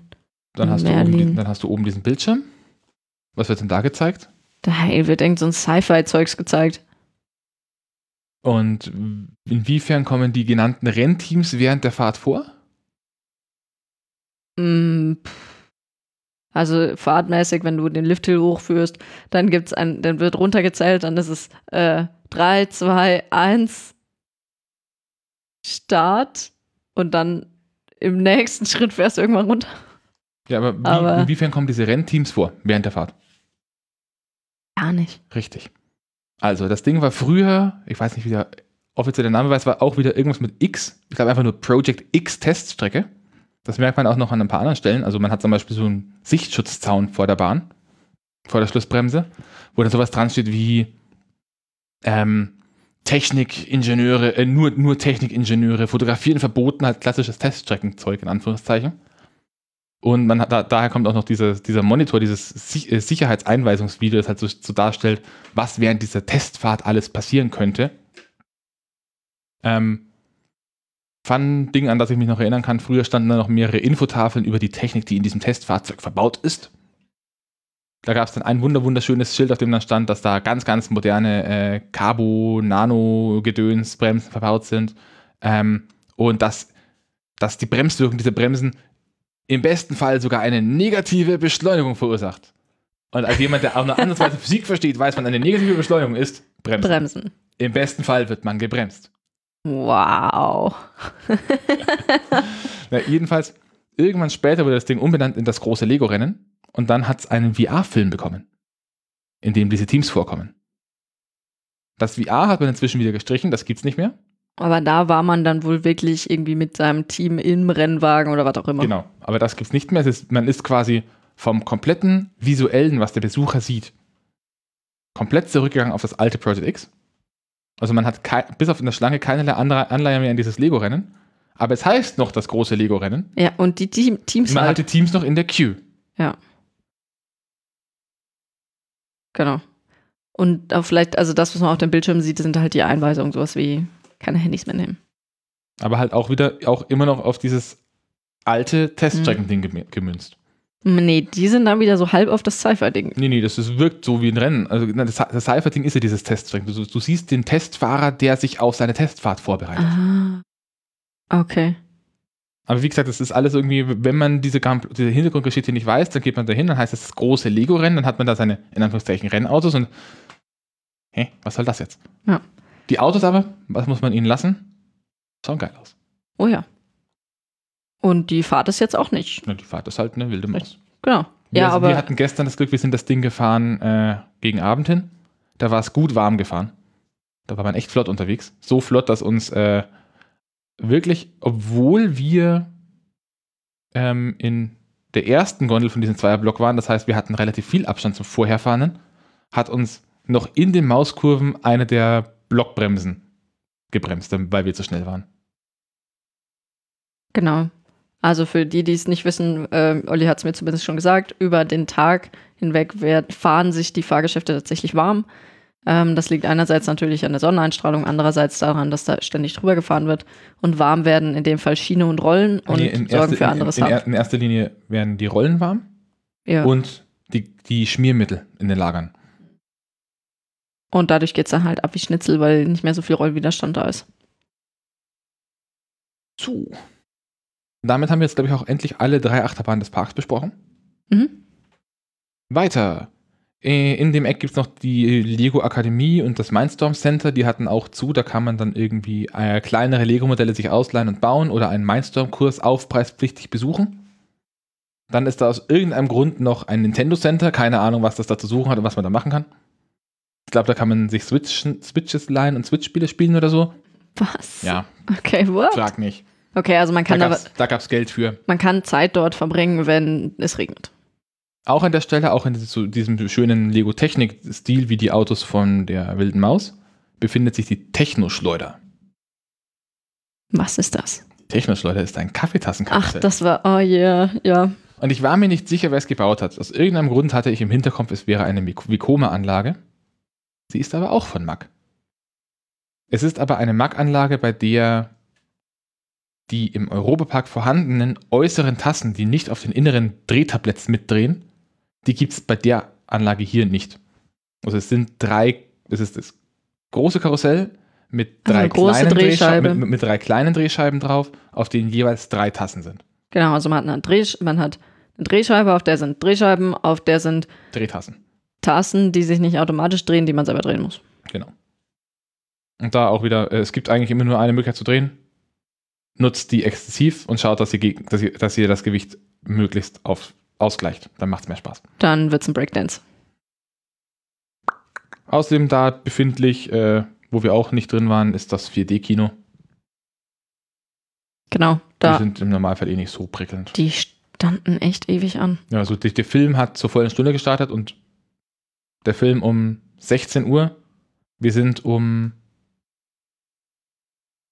15.40 Uhr dran vorbeigelaufen. Da standen sie draußen schon 30 oder 40 Meter weit an. Ohne Abstände. Ohne eineinhalb Meter Abstände, ja. Genau. Ja, An der Stelle, wenn wir jetzt einfach weitergehen, an der Technoschleuder gar vorbei, dann stehen wir an sich eigentlich wieder im Eingangsbereich. Vielleicht noch kurze Frage ähm, an den Historiker für diesen Park. Äh, Sven, bist du da? Äh, und zwar, wie war das denn früher? Also du meintest doch, dass früher dieses ähm, Sets ausleihen und selber bauen noch mal ein bisschen anders gehandhabt wurde und dass es da auch eine freie Steineecke gab. Also so die freie Steinecke gab es keine. Aber woran ich mich erinnern kann, so habe ich das damals zumindest verstanden. Und das kann natürlich sein, das war mein 13-jähriges Ich, dass das massiv übertrieben war. War früher ähm, dieses Lego-Bau-Ding im Imagination Part, da wo jetzt die Polizeistation drin ist. Und soweit ich mich erinnern kann, war da die Ansage, man kann sich jedes Lego-Set, das im Lego Store verkauft wird, da ausleihen und bauen. Also theoretisch auch die ganzen großen Star Wars-Dinge. Zum Beispiel.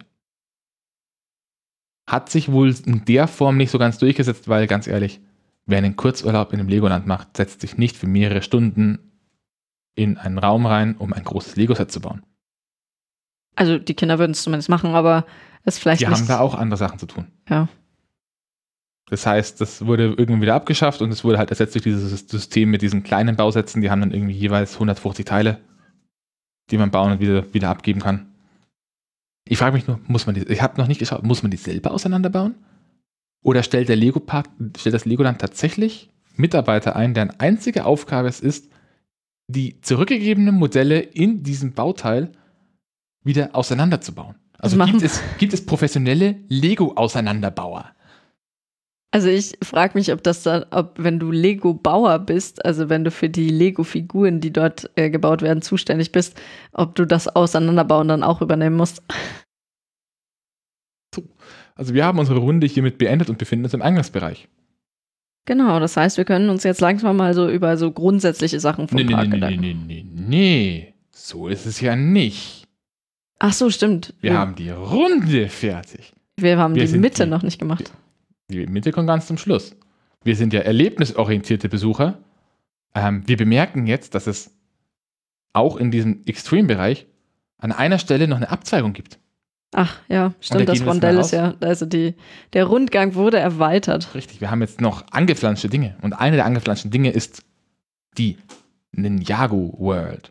Und da äh, darfst jetzt bitte du die Grundlagen erklären, bevor ich mich in meinen Rant ergieße. Oh wow, äh, ich habe auch nicht so viel Ahnung von Ninjago. Das war der Lego-Hype von vor ein paar Jahren. Ähm, grundsätzliche Thematisierung ist so ein bisschen, also so eine Mischung aus Steampunk, Cyberpunk. Cy äh, Cyberpunk, äh, chinesische ähm, oder tibetanische Mönchskultur mit Superkräften und Elementarbändigern. Also ich habe mir aufgeschrieben, es ist ein das aktuelle Franchise mit Cyberpunk Elementarmagie Ninjas und hinter jedem Wort Klammer auf Fragezeichen Ausrufezeichen what? Ja, aber ich bin mir, also ich meine, okay, in Ninjago kommt ja Ninja drin vor, aber ich weiß nicht, ob die so Ninja sind, also sie können schon irgendwie, okay, sie können, Wurfsterne und so haben die auch. Ja, okay. Also die machen irgendwelches Elementarbändigungsgedöns Wenn, mit. wenn, falls irgendwer meiner Hörer ein Kind hat, das voll auf Ninjago steht, ähm, ihr könnt das ja gerne mal fragen, was das ist und mir vielleicht einen kleinen Audioschnipsel zuwerfen, in dem ihr erklärt, was zur Hölle das sein soll. M- Ja, also es gibt jedenfalls eine Serie dazu und es gibt Drachen und es gibt, ja, Roboter und Autos und äh, ich glaube, ja, ich glaube, es gibt irgendwie alles, was man so irgendwie bauen Also, möchte. All, all, all, Lego hat anscheinend eine Marktanalyse gemacht und sich angeschaut, was war die letzten 50 Jahre so erfolgreich. Ritterburgen mit Drachen, coole Technikschlitten, irgendwas mit Elementarmagie, Bionicle.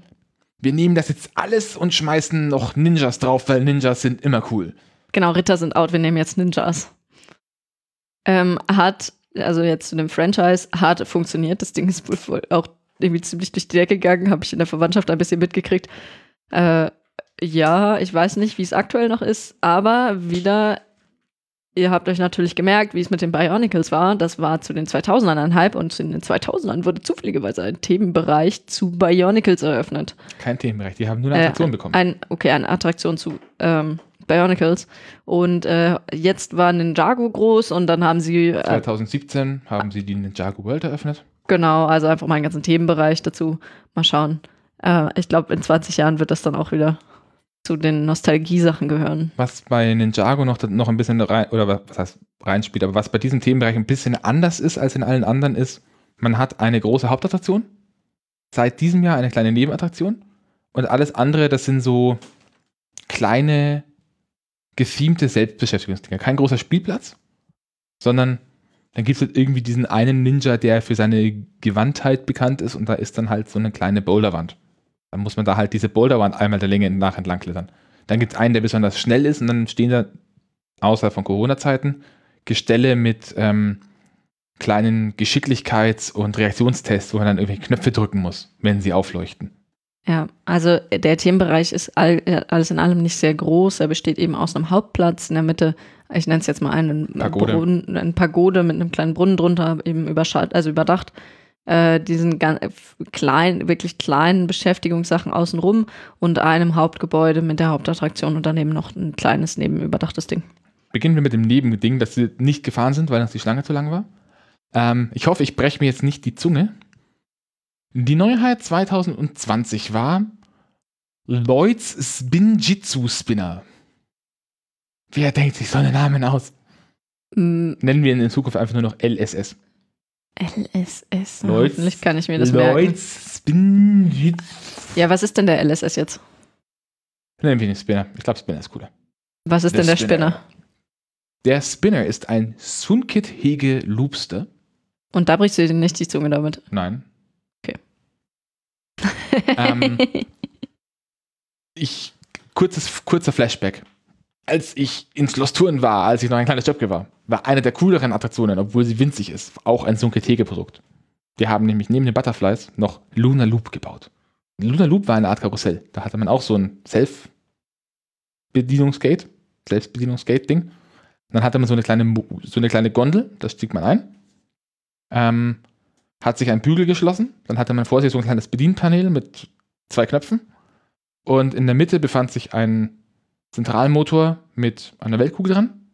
Da dran ein Arm und außen lief eine Schiene im Kreis. Ja, Und- man ist halt im Kreis gefahren. Und dieser Mond war so angebracht, dass man quasi wirklich einfach wie beim normalen Karussell auch im Kreis gefahren ist. Und dann konnte man diese Knöpfe drücken. Was ist der Mond? Der Mond, die Kabine, in der man sitzt. Okay. Eine mondförmige Kabine. Ja. Dann konnte man sich da reinsetzen und dann, während man da im Kreis gefahren ist, konnte man ein, die beiden Knöpfe drücken. Der eine hat dafür gesorgt, dass sich diese Kabine vorwärts überschlägt oder dreht, der andere rückwärts. Man konnte das, wenn man das richtig, richtig timet, einfach ein bisschen schaukeln lassen oder einfach einen Knopf durchdrücken und sich die ganze Zeit überschlagen oder nichts machen und einfach ein langweiliges Karussell fahren. Das Ganze zwischendurch abgerundet dadurch, dass auf dieser Schiene noch so kleine Hügel aufgebracht waren, wodurch das Ding ab und zu mal ein bisschen langsamer und wieder schneller wurde und sich um so 10 Zentimeter die Höhe geändert hat. Und das Ding kam jetzt neu raus als Karussell mit sechs bis acht von diesen Luna Loop Kabinen. Und sonst exakt gleich, oder? Die Hügel fehlen und es fehlt die Schiene. Es ist wirklich ein Karussell mit komplett in der Mitte aufgehängt. Man hat auch das Knöpfe, kann sich vorwärts, rückwärts drehen. Ähm, der Radius ist ein bisschen kleiner. Ansonsten ist es das exakt selbe. Selbst die Kabinen schauen genauso aus wie früher, nur dass sie halt jetzt in dem Fall keinen Mond auf der Seite hatten. Sondern irgendwie lustig bunt waren. Ähm, nachdem ich den Luna Loop kenne und Gesine auch schon, du bist in der letztes Jahr mit mir gefahren, haben wir uns da die Schlange gespart. Die war nämlich relativ lang. Es sind acht Gondeln, in die höchstens zwei Leute reinpassen, also dauert das eine Zeit lang. Sieht aber von außen erstaunlich lustig aus, wenn jeder von diesen Kabinen irgendwie was komplett anderes tut. Ja. So, und wir haben, Was ist die Hauptattraktion? Die hast du jetzt immer noch genau, nicht die genannt. Hauptattraktion ist Ninjago The Ride. Es ist ein Shooting Dark Ride. Das ist ein Shooting Dark Ride. Ähm, gebaut von Triotech und Art Engineering. Äh, Triotech ist eine relativ große Firma, wenn es um so Dark Ride Sachen und ich glaube auch äh, Motion Simulatoren geht. Und Art Engineering ist halt eine Engineering-Firma, die relativ viele Sachen macht. Die ist auch nicht, auch nicht gerade klein. Und die haben sich ein neues Konzept für Shooting Dark Rides überlegt. Ähm, man fährt in kleinen, in kleinen Gondeln mit zwei Reihen, äh, mit einer Reihe. Und ich glaube, zwei, zwei Wägen zusammen oder drei. Von Szene zu Szene mit großen Projektionsdingern mit 3D-Brille. Und man schießt nicht wirklich, sondern man hat vor sich ein bisschen versteckt einen kleinen Spalt, durch den kommt kalte Luft raus. Und man macht eine, wie, wie so eine Diskuswurfbewegung mit der flachen Hand über diesem Spalt. Nein, eigentlich macht man so eine Oder so eine, ja, so, so eine Stoß- oder, oder Gib mir die Kekse Bewegung. ja, so, so, eine, so als würde man irgendwie also ich Blitz, äh, Elementargeist, ähm, Steampunk-Scheiße auf Gegner schießen. Und genau das passiert dann auch. Genau, also wenn das Ding der, die Bewegung dann erkennt. er, er soll die Bewegung der Hand dann tracken und dann Richtung und Geschwindigkeit herausfinden sollen, angeblich. Funktioniert nur so semi. Weswegen Zumindest bei meisten, uns beim letzten Mal. weshalb die Leute, die meisten Leute, die ich bis jetzt gefragt habe oder die ich auch gesehen habe, da dann drin hocken, als würden sie äh, 80er Jahre Aerobic-Übungen auf Speed Metal machen. Einfach irgendwie diese Hände bewegen, irgendwie, wie auch immer. Ist trotzdem irgendwie lustig und ich weiß nicht, also ich glaube, dass es so auch irgendwie fairer ist, weil wenn du irgendwie kleinere und größere Kinder hast, dann entscheidet zum Glück am Ende irgendwie doch einfach der Zufall, wer gewonnen hat. Vielleicht sind einfach unsere Hände zu groß. What? Nein, deine vielleicht. Ah.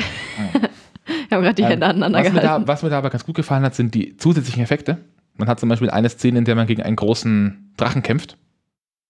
Und der, die Szene endet dann damit, dass dieser Drache einen mit stark mit, äh, mit einem großen Feuerstoß beglückt. Aus irgendeinem Grund endet dann die Szene und man fährt weiter in die nächste, die eine Eiswelt ist. Aber in dem Moment, in dem dieser Feuerstoß vom Drachen auf einen zukommt und einen quasi erreicht, gehen über einem diese vermaledeiten großen Halogenscheinwerfer an. Und zwar die, die nicht nur ein bisschen warm machen, sondern die, die richtig warm machen. Und dann kriegt man einmal so einen richtigen Hitzeschock ab. Solche Sachen haben wir da verbaut. Was mir an dem Teil auch noch sehr, sehr, sehr, sehr gut gefällt, ist die Q-Line. Das ist eine Q-Line, wie eine Q-Line in einem Familienpark auszusehen hat. Komplett überdacht. Ähm, kein Zickzack, sondern große Räume, wo diese ähm, Q-Line am Rand entlang geführt wird. Und die Eltern stehen an und in der Mitte ist, ein kleiner, ist je Raum ein kleiner Kinderspielbereich. Da haben, stehen dann Lego-Steine, da können dann die Kinder Lego bauen, während die Eltern drumherum anstehen. Und wenn dann der Raum vorbei ist, dann können die Eltern ihre Kinder wieder zu sich rufen. Da ist dann wieder die Tür dann offen und die Kinder können einfach mit zu den Eltern. Irgendwie hätte ich mal Lust, das auszuprobieren mit irgendeinem Leihkind, ob das tatsächlich funktioniert mit dem, mit dem Zurufen. Und dann hat man noch an einer Stelle einen Raum, das ist so eine Pre-Pre-Show mehr oder weniger. Da hatten dann interaktive Elemente mit Projektion und Silhouettentracking, das auch ziemlich cool ist. Also die Cure ist bombastisch. Ja, das stimmt. Also man ist jedenfalls durchgängig gut genug beschäftigt, finde ich. Also gerne auch andere Parks, auch wenn es vielleicht jetzt kein Lego in der Mitte zum Spielen gibt, aber an sowas kann man sich durchaus ein Beispiel nehmen, wenn man eine Familienattraktion baut. Och, nichts spricht gegen Lego in der Mitte. Jo, das war's zum Ninjago. Man kommt vom Ninjago-Teil äh, vom Ninjago -Teil noch weiter in ein weiteres Land, nämlich das, und jetzt kommt mein, my, my, my Francone Legacy, das Land der Piraten. Ähm, auch eins der wirklich schönere, ein- einer der wirklich schöneren Themenbereiche. Wurde eröffnet 2007 und hat auch hier wieder eine Haupt- und eine Nebenattraktion und einen Spielplatz. Den Spielplatz haben wir sich angeschaut, aber der schaut ein bisschen so aus wie ein Bretterverschlag, der hier im Moment zusammenklappt. Also vom von der ersten Impression, aber sieht wirklich gut aus. Mm. Die große Attraktion ist Captain Nix Piratenschlacht. Und die hast du vorhin schon mal angesprochen, also dass du die jetzt behandeln. Genau, also ähm, es ist tatsächlich ähm, eine Bootsfahrt, maschinengeführte Bootsfahrt und nicht schienengeführt? Einspruch. Es ist ein Mack Splash Battle. Und die Neuheit bei diesen Mack Splash Battles war explizit, dass sie nicht Schienen, sondern Rinnen geführt sind und das Boot wirklich schwimmt innerhalb der Rinne. Jetzt bist du wieder dran. Okay, also äh, man ist jedenfalls in einem schaukelnden Boot, das aber relativ groß ist, deswegen schaukelt es auch gar nicht so viel. ähm, mit äh, wirklich einem zugeteilten Team. Also man ist da mit sechs, acht Leuten drin. Äh, zweimal vier. Ja.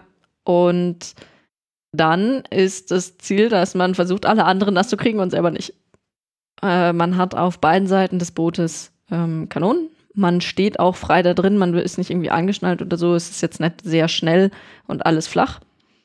Aber es sind an mehreren Stellen eben so Stellen, wo die Boote dann aneinander vorbeifahren, relativ nah. Und wenn man genug zielt ähm, und ein bisschen geschickt ist, dann kann man auch es schaffen, den and das andere Boot zu treffen. Gesina hat jetzt nur gesagt, Kanonen, das sind im Wesentlichen äh, Wasserspritzen. Wasserspritzpistolen, die nicht spritzen, sondern man hat nebendran eine Kurbel und pumpt quasi das Wasser vorne aus dem Ding raus. Und dann Ja. kommt so ein bleistiftiger Strahl. Also man muss sich schon ein bisschen anstrengen, das stimmt schon.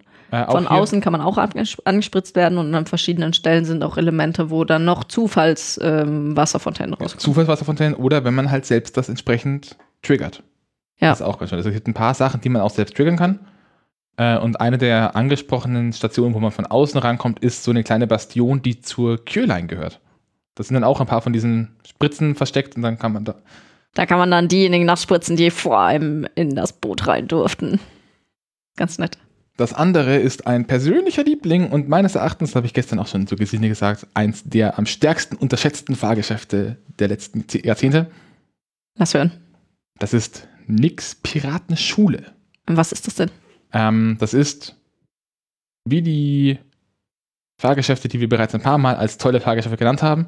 Das ist in diesem, äh, also wir hatten im Europapark das Dance and, Ding, Dance and Dingy und wir hatten dieses Steinding im Bayernpark. Steinding, das hast du schön gesagt, ja. Ähm, in diesem Fall ist es quasi genau das gleiche. Also es ist eine Art schienengeführtes Schaukelschiff, das sich dabei um seine eigene Achse dreht. Nur in dem Fall hier nicht von Zira, sondern es ist ein sogenanntes Zam äh, von Zam- Zamperla, ein sogenanntes Rock'n Tug.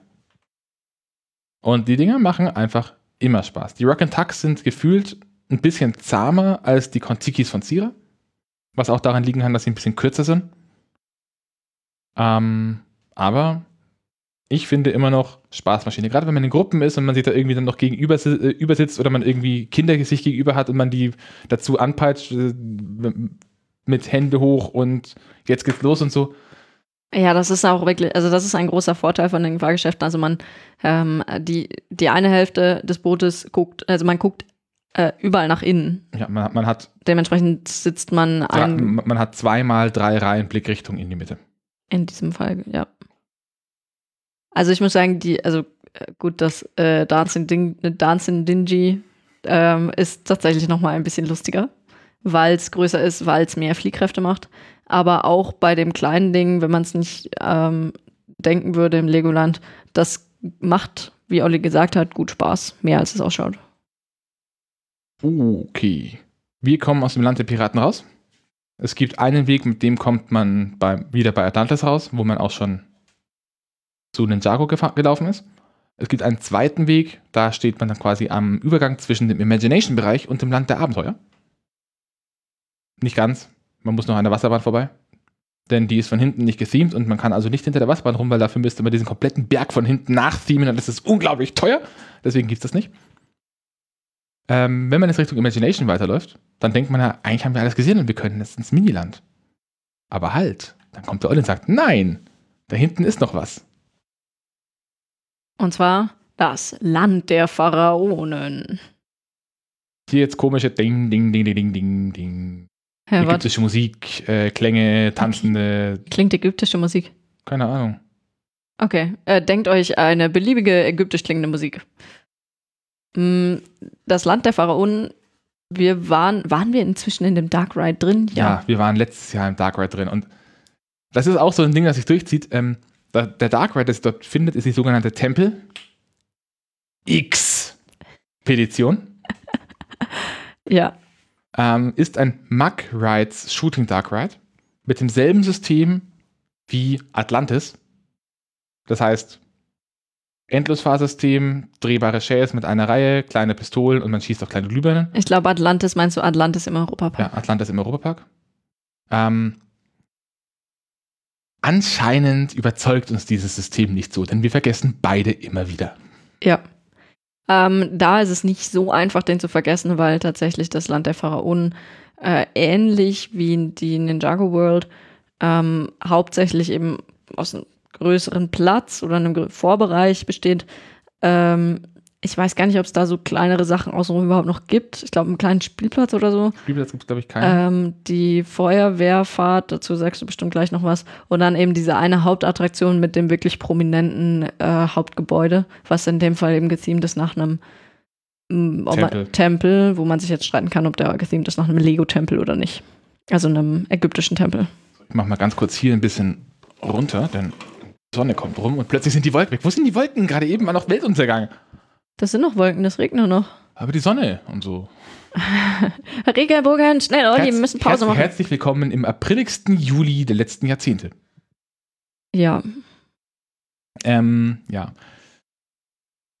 Ein Problem, also ich habe mehrere Probleme mit diesem, mit diesem, mit dieser Tempelexpedition. Wie Gesina schon angemerkt hat, mag ich die, das Theming drumherum nicht. Da komme ich aber gleich noch mal ein bisschen mehr dazu, was genau mein Problem damit ist. Das zweite Problem ist die Queue. So gut sie sich bei der Queue im Ninjago-Themenbereich angestellt haben, so schlecht ist die Queue bei diesem Fahrgeschäft. Das ist die Station. Vor der Station ist ein kleiner Raum. Ein, das ist, Ding ist so groß wie ein Schlafzimmer, wenn es hochkommt, wo nur im Zickzack diese Queue geführt wird. Viel zu eng. Ähm, mit einer e gefühlt extrem schlechten Lüftung und nur diesen beiden Türen. Und wenn der Raum nicht reicht, dann steht man draußen fast in der prallen Sonne. Manchmal spannen sie ein paar Segel drüber. Auch einfach im Zickzack auf einem Steinplatz. Ich glaube, sie haben daraus gelernt, denn wenn ich, das Land der Pharaonen ist von 2013, Ninjago World ist von 2017. das Ähm, ist doch was. Eins, auch eine der Attraktionen, die einen verpflichtenden Ausgangsshop haben. Davon gibt es gar nicht so viele, die wirklich einen verpflichtenden Ausgangsshop haben. Ich glaube, das ist nur das. Also, wo man, wenn man aus der Attraktion rauskommt, erstmal durch einen Shop durchgeleitet wird. Ja. Ansonsten, ja, die Szenen sind ganz witzig, aber hat die gleichen Probleme wie Atlantis. Es gibt irgendwie so ein paar Dinge, die sind zehnmal so viel wert wie alles andere und wenn man die trifft, dann hat man gewonnen. Ja. Und sie haben, äh, in Atlantis hat man in der Mitte den Joystick, wo Menschen nach, beim, beim dritten Mal drin sein bemerken, wofür der da ist. Den haben die Teile auch, aber soweit ich weiß, sind sie hier deaktiviert. Quatsch, beim dritten Mal hat man es wieder vergessen. ausprobiert. Habe ich ausprobiert. Die zweite äh, Attraktion in diesem Bereich ist die Wüsten-X-Kursion. Das ist ein kleines Karussell von Ride Engineering Switzerland. Ähm, man hat Ballons, die, das komplette Karussell dreht sich langsam und man kann während der Fahrt die Höhe der Ballons selbst bestimmen. Für Kinder, glaube ich, ganz nett. Wir, wir haben es noch nicht gemacht. Ja, und das dritte ist die von Gesina vorhin angesprochene Feuerwehrfahrt. Oder hier heißt sie die Pyramidenrallye. Ich muss mal ganz kurz ausholen und das Konzept erklären. Das Konzept gibt es in anderen Legoland-Parks auch. Ähm, man hat diverse Fahrzeuge, da passen jeweils vier Leute rein. Ähm, man hat Pumpen, mit denen, mit denen man das Fahrzeug auf einer Schienenstrecke gerade vorwärts bewegen kann. Ziel ist es, als allererstes das Fahrzeug über diese gerade Strecke zu bewegen, auszusteigen. Dann hat man, an der, äh, hat man da auch wieder Pumpen und zwei Spritzen, mit denen man auf ein Ziel schießen kann. Wobei man gleichzeitig pumpen und spritzen muss. Also es Wenn man empfiehlt nicht, sich, wenn, äh, es, es ist ausgelegt auf vier Leute. genau, also es empfiehlt sich, mit genügend Leuten das zu machen. Ähm, wenn man genug Wasser in das Ziel getroffen hat, dann geht eine Klappe zu, man steigt ins Fahrzeug, fährt das Fahrzeug zurück. Wer zuerst zurückkommt, ist Gewinner, kriegt auch einen kleinen Preis. Ist ursprünglich ausgelegt auf Feuerwehrautos, brennende Gebäude, Lego City. Da ist aber hier kein Platz. Was denkt sich das findige Legoland?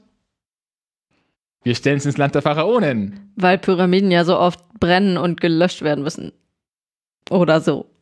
Ähm, also das, Fahr das Fahrgeschäft an sich ist von Ride Engineering Switzerland. Ich weiß es gerade nicht mehr. Ich habe ich hab irgendwann mal gehört, dass es eine Firma extra gab, die dieses Theming drumherum gemacht hat. Ich habe vergessen, welche das war.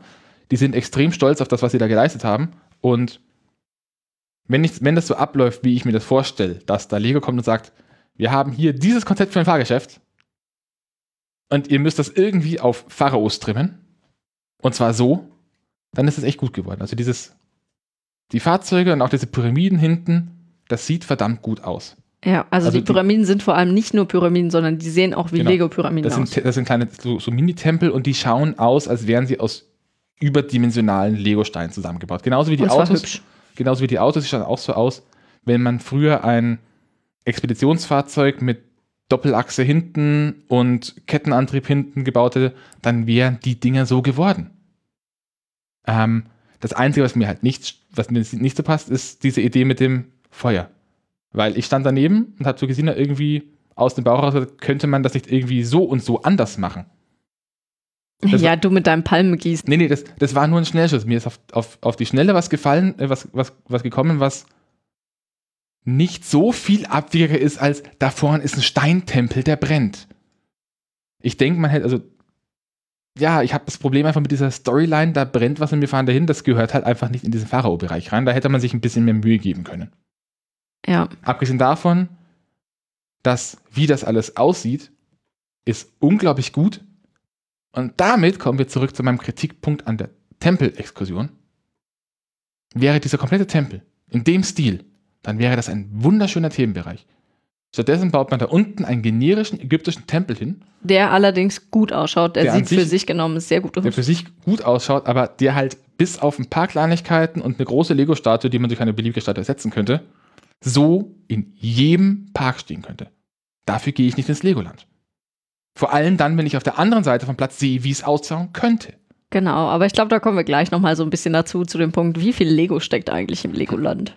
So, ge genug gerante. Ich glaube, das waren so ziemlich die meisten Rants. Ja, ich möchte vielleicht noch kurz die Feuerwehrfahrt empfehlen.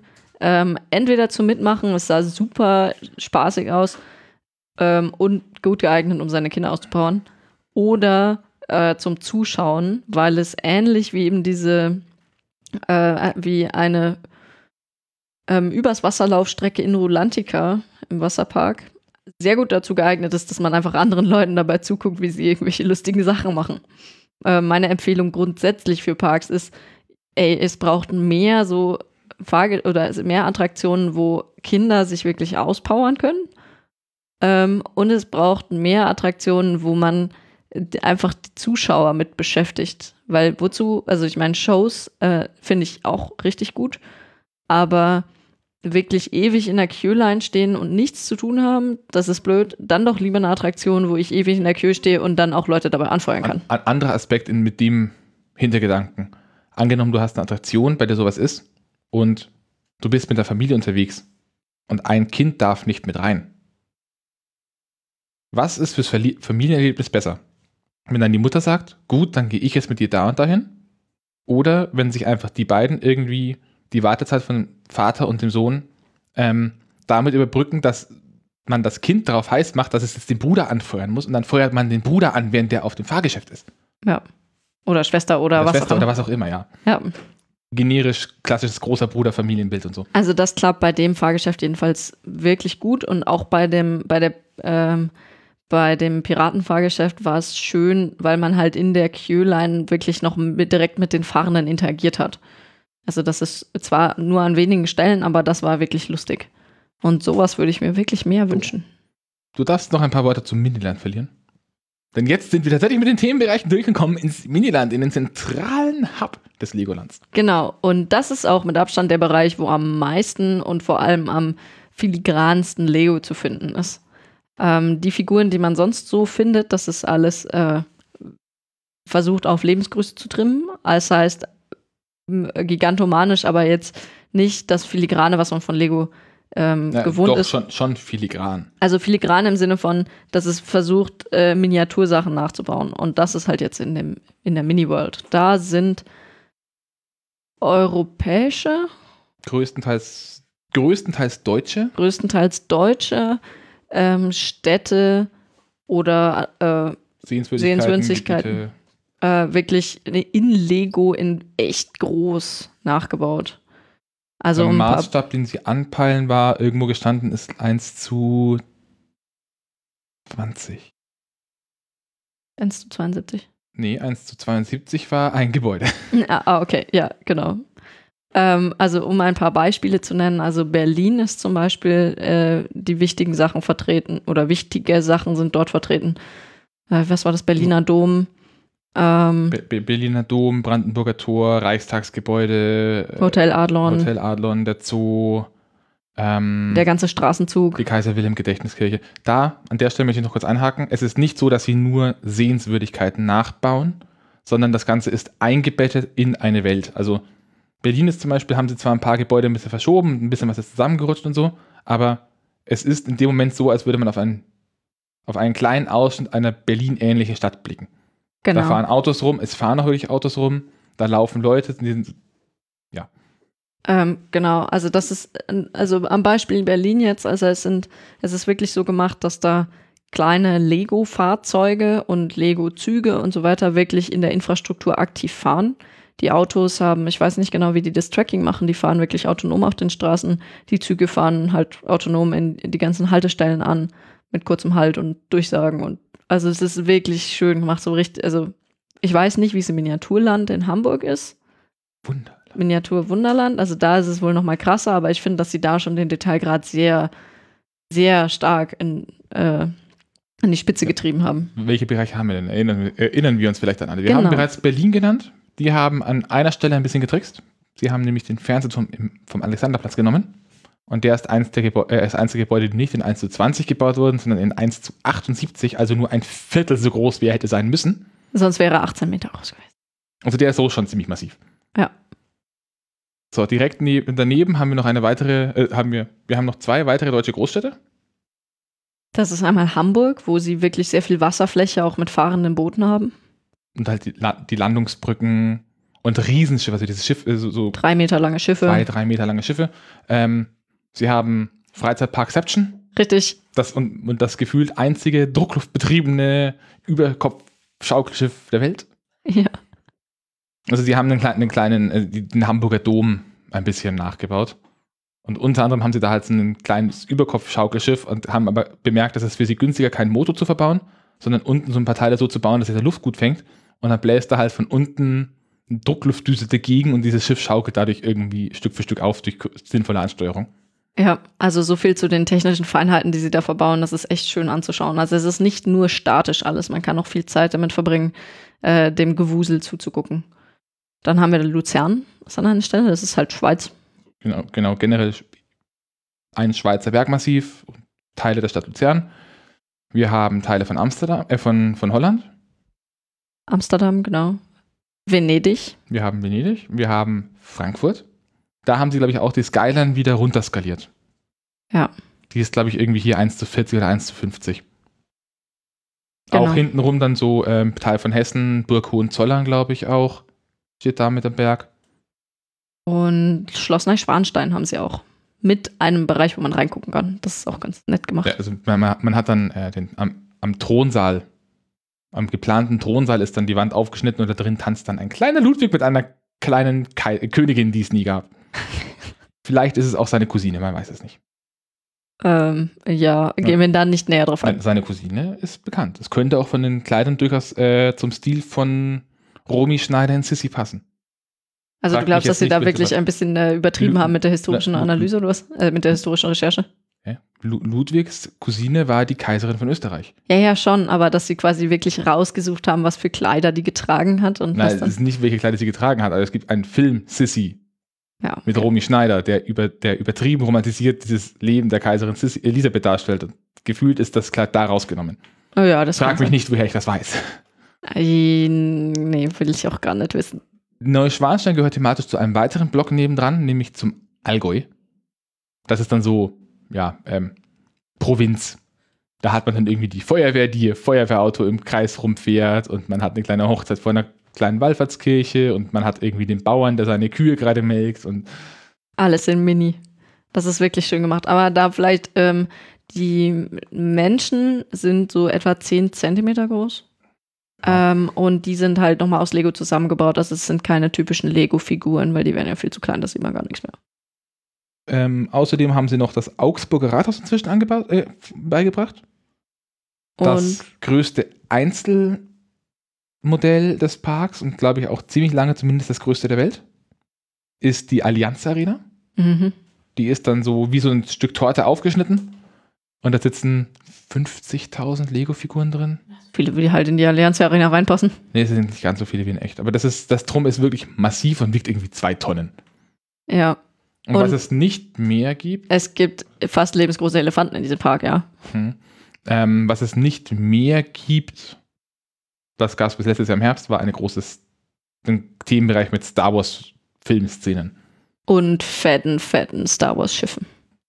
Ja, Die haben alle Filmszenen dargestellt.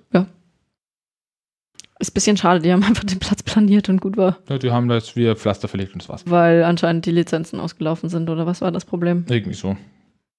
Disney. Blödes Disney. Aber kann man sich durchaus mal anschauen. Also, es ist ein Alleinstellungsmerkmal des, der, der Lego-Parks, diese Mini-Welt, vor allem die Mini-Welt mit Lego gebaut. Ähm, sollte aber jetzt nicht der einzige Grund sein, warum man den Park besucht. Also, wenn, ich würde diesen Eintritt nicht bezahlen, nur für die Mini-Welt. Drücken Nee, so aber ich muss sagen, es ist trotzdem nochmal ein sehr schönes Add-on und auch eine sehr schöne Möglichkeit, um ein bisschen Ruhe wieder reinzubringen. Sich einfach mal einen Kaffee holen und dann da durchschlendern. Das ist quasi sowas wie das Sea Life für die äh, Nicht-Fischliebhaber. Und eigentlich ein Muss. Also ich muss auch trotzdem sagen, ich, auch wenn ich jetzt nicht nur deswegen da reingehen würde, aber es ist das Legoland und dann sollte man sich schon mal die Zeit nehmen und wirklich die Lego-Kunst, die sie da angewendet haben, begutachten. Ähm, ich habe noch ein paar Sonstiges. Halt, warte, warte. Warum sollten sie sich dann eben den Aussichtsturm merken? Genau, es gibt noch ein, stimmt, einen, einen Bereich haben wir vergessen. Es gibt den Themenbereich Moment, der heißt 17. Mal kurz. Offiziell heißt der High Five. Und was man sich darunter vorstellen kann, ist, man bekommt eine, fünf, äh, äh, eine Hand ins Gesicht geklatscht. Nein, natürlich nicht. Die High Five stellt die fünf zum Ba- Zeitpunkt des Baus, ich glaube auch inzwischen immer noch, höchsten Gebäude der Welt, maßstäblich da, plus drei weitere Gebäude zum Größenvergleich. Da reden wir nicht von den 1 zu 20, das wäre ein bisschen übertrieben.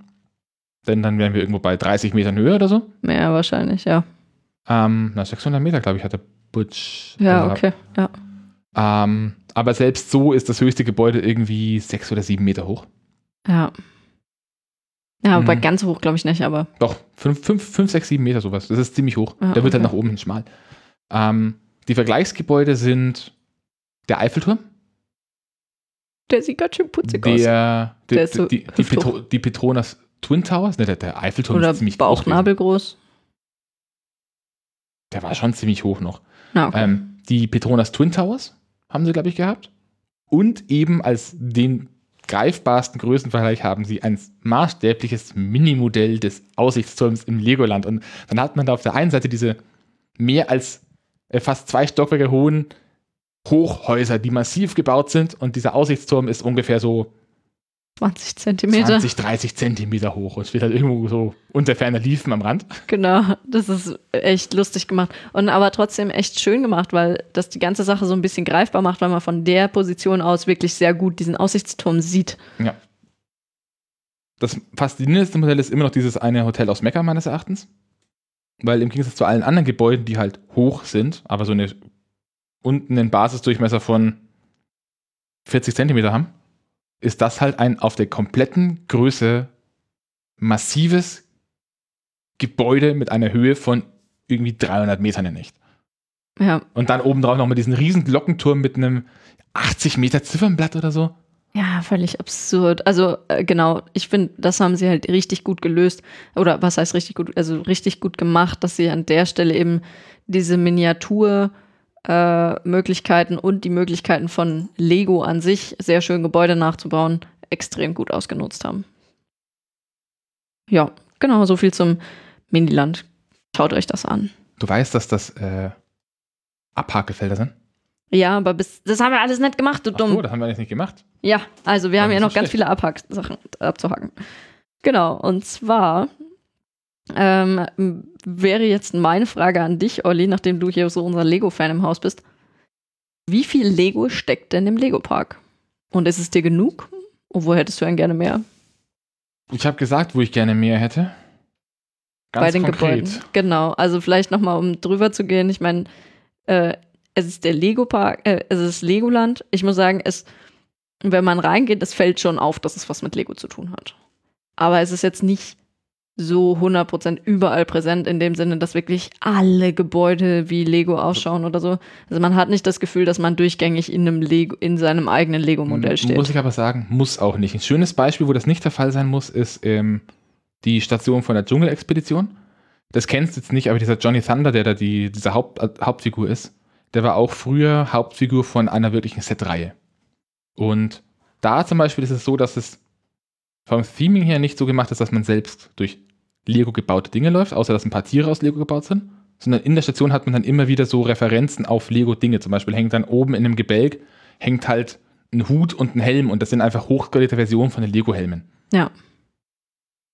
Also insofern haben sie es, also das muss ich jetzt sagen, also doch geschickt gemacht, dass es immer wieder ähm, für das geneigte Auge äh, gut zu erkennen ist, dass man schon irgendwie an Lego angelehnt ist. Also es, es weckt Nostalgie und ich glaube, das ist auch so das Ziel von dem Park eigentlich, dass es so ein bisschen Nostalgie wecken soll. Es ist jetzt nicht so, dass es irgendwie was, was sich irgendwie ein Kind wirklich glauben lassen soll, dass man in einem Lego-Modell steht, selbst in der Burg nicht. Wobei Ähm. die schon, ich habe immer noch kein Bild rausgesucht, glaube ich. Ansonsten, wo kriegt, wo findet man jetzt noch Lego? Wir hatten auch schon die Fabrik. Das ist halt wirklich konkret Lego. Wir haben die Shops, äh, insbesondere mit den Teile-Shops und halt alle Shops. Das ist jetzt nie, man kann auch T-Shirts und Cappies und so da besorgen, aber der Fokus ist schon auf Lego-Modellen. Also du kannst halt Lego en masse kaufen. Ähm, und die haben auch sehr viele Ausstellungssachen. Also auch wenn der Star Wars-Bereich jetzt ähm, für immer äh, vernichtet ist, im Lego-Shop hat man zum Beispiel immer noch einen lebensgroßen R2D2 stehen. Hm, Dann äh, die Bereiche, wo man wirklich Lego selber bauen kann, die teilweise richtig, also schön verstreut sind. Also im Ninjago-Bereich, das hatten wir, glaube ich, gar nicht gesagt. Der Brunnen in der Mitte Ist kein Brunnen. ist kein Ich habe Brunnen. mich schon gewundert, warum du es Brunnen nennst, weil da Ja, ist kein weil ich Wasser. wollte, doch, es ist gethemed nach einem von den Ninjago- Ninjago-Dudes, der da Wasser drauf spritzt. Aber es ist kein Wasser da. Genau, in der Mitte von diesem Ding ist nämlich einfach ein, äh, ein riesiger, also wirklich ein zwei Meter hoher Felsen, wo oben dann nochmal so ein Ninjago-Tempel-Dings draufsteht. So ein in Miniatur. Bergtempel. Genau. Und da Und ist normal. Unten, Was? unten, ist kein Wasser, nein. unten ist normalerweise ein See an Legosteinen. Ähm, und da darf man dann selber sein kleines Häuschen zu dem Dorf am Fuße des Berges dazu bauen. Ja, am Fuße ist gut. Es ist eine hohe Felssäule, wo ähm, sich quasi so ein Pfa- Plateaupfad drumrum nach oben zu dem Kloster windet. Und da darf man sich quasi mit drauf Ja, verewigen. genau, und das ist wohl so, dass sie wirklich, ähm, dass Kinder da den ganzen Tag bauen und jeden Abend wird es dann wieder abgebaut, damit am nächsten Tag die Kinder wieder neu bauen können. Deswegen sind die Steine auch einfach in tristem, einfachen Grau gehalten und in einer Farbe, die in diesen Felsen an sich nicht verbaut wurde. Also das ist wirklich schön gemacht ähm, und ähnlich ist eben dann auch in den Warteschlangen, wo man was bauen kann. Äh, in den Lego X, nee, was war das? Doch Lego Extreme Bereichen, wo man selber irgendwelche Modelle ausleihen und bauen kann. Oder wir wissen es nicht genau, vielleicht auch sogar selber, also da auch wieder einen freien Steinepool hat. Äh, das heißt, man kann auch genug Lego bauen, wenn man will. Und ja, nicht zuletzt, man hat überall die Lego-Figuren, die doch, wenn man darauf achtet, recht präsent sind, einfach dadurch, dass sie so massiv sind. Also ich muss sagen, als ich klein, das, wo ich mich noch dran erinnere, als ich klein war, war, dass ich fand, dass relativ wenig Lego irgendwie da ist, außerhalb von der Mini-Welt. Weil in der Mini-Welt ist alles Lego und dann gehst du da raus und dann sind halt ab und zu mal Figuren. Aber wenn man sich die genauer anschaut und weiß, was für ein monströser Aufwand das ist, diese Zehntausenden von Steinen zusammenzubauen, dann Und da auch nochmal, wie, wie vorhin bei der Burg, ähm, fast alles in diesem Park hat eine Serie hinten dran. Und wenn man die Serie kennt, dann erkennt man mehr Dinge wieder. Das ist so ein Problem, was die Lego-Parks im Moment einfach haben. Sie haben sich damals an eine Zielgruppe gerichtet. Die Zielgruppe war meine Altersklasse. Also die Kinder, die damals so zwischen 10 und 15 waren. Für die wurde gebaut, da wurde das gebaut, was die kennen. Heutige Kinder kennen das so nicht mehr. Dann bräuchte man eigentlich sowas wie Infotafeln Eine oder Infofilme. Übersetzungshilfe. Ja, genau. Äh, Bionicles. Äh, Trend von damals. oder so. Nee, aber das ist jetzt so nochmal das, wo Ja, man überall Lego aber- findet. Das wäre zum Beispiel eine Idee. Am Eingang zum Ritterland einfach eine größere Schautafel. Lego Ritterburgen im Laufe der Zeit und dann einfach verschiedene Bilder von diesen Ritterburgen, wie die sich im Zeit, Laufe der Zeit entwickelt haben. Ja. Kostet nicht viel. Man kann es links liegen lassen. Es ist informativ und Leuten, die das Setting verstehen wollen, verstehen, dass es da früher mal diese Ritterburgen mit blauen Dächern auf den Türmen gab. Das ist so ein bisschen ein Problem, dass man ansonsten einfach keine Chance hat, außer man hat einen Olli dabei. Denke ich, dass man versteht, was das jetzt eigentlich alles sein soll. Also da, weiß ich nicht, wäre, wie du gesagt hast, ein bisschen Erklärung hilfreich. Und es wird auch außer in der Fabrik wirklich sehr wenig auf Lego selber eingegangen. Also das ist alles so Erinnerungen wecken. Immersion, nicht Information. Ja, aber wie kann es, also ich meine, wie kann es immersiv sein, wenn ich nicht weiß, worauf da eingespielt Moment. wird? Ich weiß nicht, was bei dir damals falsch gelaufen ist. Wahrscheinlich lag es bei dir einfach auch ein gutes Stück daran, wie du sozialisiert worden bist. Aber ein normales Kind, dem ist es vollkommen egal, dass wenn es ins Legoland fährt, da ist eine fucking Ritterburg und da fährt eine Drachenachterbahn. Ist mir doch egal, ob das ausschaut wie das Lego, das ich kenne. Es ist eine Ritterburg. Ja, ich durfte damit nicht fahren. ja, obwohl du hättest fahren dürfen, wenn du sechs Jahre alt warst. Ich weiß es nicht. Also ich glaube, also das hat mich vorhin auch schon gewundert, wie du gesagt hast, dass du damals schon warst, aber quasi nichts fahren durftest. Für die Altersgruppe ist da ziemlich viel. Kann auch dran liegen, dass meine Mutter einfach nicht wollte, dass ich Achterbahnen fahre. Aber wie dem auch gewesen ist, also ähm, ich, meine Verwandtschaft darf mich auch gerne korrigieren. Ich kann mich, wie gesagt, an, dem ersten, an den ersten Besuch kaum erinnern. Ja. Hm. So, ich habe noch, auch noch ein paar Sonstiges. Und du? Hast du noch was? Oder darf ich jetzt mal kurz einstreuen und dann machst du weiter Monolog? Hm, also ich hätte an dich gleich noch die Frage, wie gut ist denn das Legoland eigentlich gealtert, nachdem du tatsächlich zu einem äh, Zeitpunkt dort warst, woran du dich noch erinnern kannst? Äh, in welchem Kontext gealtert? Naja, viele von den Themenbereichen, die sie damals haben, haben sie ja immer noch. Und gerade zum Beispiel Bionicles ist was, das ist halt heute nicht mehr aktuell. Ähm, was ich so sehe, sind bis auf diesen Bionicle-Teil die meisten Themenbereiche erstaunlich zeitlos. Ich sehe da auch ein bisschen das Problem, dass sie jetzt groß in dieses Ninjago-Thema investiert haben. Das, glaube ich, wird so ein Punkt, der relativ schnell obsolet werden wird. Ja, könnte. wobei Ninjago haben sie ja zumindest bei der einen Hauptattraktion das so geschickt gemacht. Da wird wirklich die Mechanik erklärt. Also du musst nicht wissen, was Ninjago ist. Die erklären dir so grob, ja, da gibt es halt so ähm, Elementarbändigen. Hier, probier das mal aus. Und damit du ein Ninjago-Meister wirst, der dann dies und jenes tun soll und wird, dann musst du das und das machen. Also so, ich meine, das Wichtigste wird da erklärt. Das ist halt woanders nicht. Also bei den Bionicles ja, hast du keine Ahnung. Die, die, anderen Themen sind halt, also bis auf das Bionicles sind die anderen Themen, es ist Ritter, es ist Stadt, es ist Abenteuer im Dschungel und der Savanne. Ja, und bei den Bionicles muss man auch dazu sagen, da gibt es diese Vorfilme, die wir natürlich jetzt auch nicht gesehen haben. Naja, die sind nicht die so beim gut. einfach, also sie sind nicht so gut und beim ähm, äh, die helfen zumindest noch mal ein bisschen mehr, dass du eine grobe Ahnung hast, worum es gehen soll auch wenn die, sagen wir mal, ein bisschen, Info ich würde es fast immersiver nennen, sein können. Also ich, wie gesagt, ich finde, um, um auf die Frage zurückzukommen und meine Frage beantworten zu dürfen, ähm, ich finde, die Themenbereiche an sich sind von dem Standpunkt gut gealtert, dass ich finde, dass die, Zeit, dass die alten Themenbereiche zeitlos aufgezogen worden sind. Wer schlecht gealtert ist, bin ich. ähm, und ich sehe eben das Problem, dass bei den neuen Themenbereichen das Alter vielleicht ein bisschen schlechter ist. Ich bin aber halt auch kein 13-jähriges Kind mehr. Ich kann das jetzt nicht so konkret sagen. Okay. Und so von den Fahrgeschäften her, ich meine, da sind ja schon einige ältere Modelle ich dabei. Ich bin auch trotzdem äh, gealtert. Also, dass ein Feuerdrache für mich heute nicht mehr das Mega-Fahrgeschäft ist wie früher und dass ich inzwischen bei den Kugelrobotern nicht nur, nur sage, boah, geil, das ist ein Roboter, womit man fahren kann, das ist ja voll super. Sondern dass es halt einfach was ist, wo ich dann drin hocke und dann denke, okay, Tut es halt. ist ein Roboter, hätte dieser Schlag an der Stelle, dass der mich da jetzt so seitlich rüberzieht und plötzlich anhält und der Kopf fliegt weiter, hat, muss das sein oder hätte der auch ein bisschen langsamer bremsen können? Das sind halt dann so die Kleinigkeiten, aber es ist kein Park für Erwachsene. Also man kann als Erwachsener auch gut da mal hin, ein bisschen in Nostalgie schwelgen und dabei ein bisschen Spaß haben mit Fahrgeschäften. Aber Zielgruppe sind eindeutig Kinder zwischen 6 und 14. Mit und ihrer Familie. Unter Sechsjährige kriegt man schon unter. Aber halt, also die haben dann auch einen schönen Tag.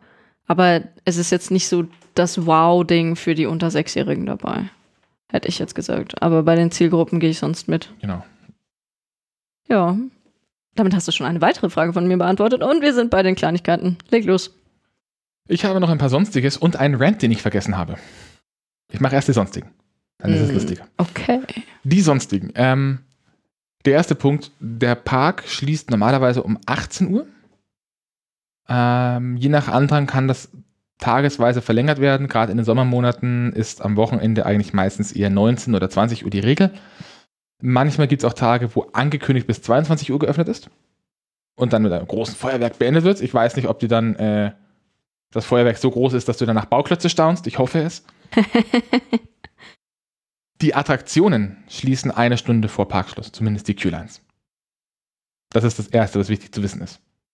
Das Zweite Wichtige ist, als Attraktionen gelten auch alle Shops bis auf die Lego Boutique im Eingangsbereich, den großen Lego Store im Eingangsbereich und den kleinen Lego City Store im Eingangsbereich. Alle anderen Shops machen um eine Stunde vor Parkschluss, spätestens um 6 Uhr zu. Was im Moment so ein klitzekleines Problem ist, weil alle strömen nach vorne zurück zum Eingang. Das sind die einzigen Läden, die noch offen haben. Und im Moment dürfen diese Läden nur eine begrenzte Anzahl. Das heißt, beim großen Lego-Laden hat man dann Anstehzeiten von über einer Stunde. Aktuell. Es, aktuell. Also es mag sein, dass dieses Konzept durchaus Sinn ergibt, wenn der Park regulär offen ist. Aber bei der momentanen Lage sollte man zumindest die Doktrin, was die Läden angeht, noch mal ein bisschen überdenken. Weil Insbesondere Corona-mäßig wären äh, Anstehschlangen ja doch schöner zu vermeiden. Genau, also wir hatten zum Beispiel gestern den Fall, ich habe dann tagsüber irgendwann ein kleines Modell gesehen, wo ich überlegt habe, ob ich das, das nicht noch mitnehme, habe dann am Ende gesagt, okay, jetzt machen wir das.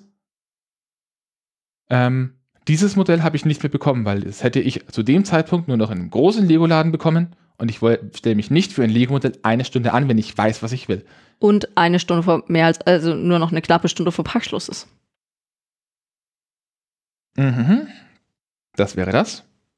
Der andere Punkt ist, naja, es ist halt trotzdem ein Park, der von Merlin geführt wird.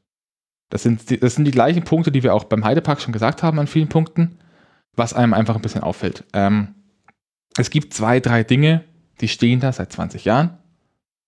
Zum Beispiel die beiden Großachterbahnen. Die könnten mal neuen Lack vertragen. Bei den bei der wilden Maus hat man Stellen, wo der Lack offensichtlich schon seit längerer Zeit nicht abgefahren, sondern abgeplatzt ist.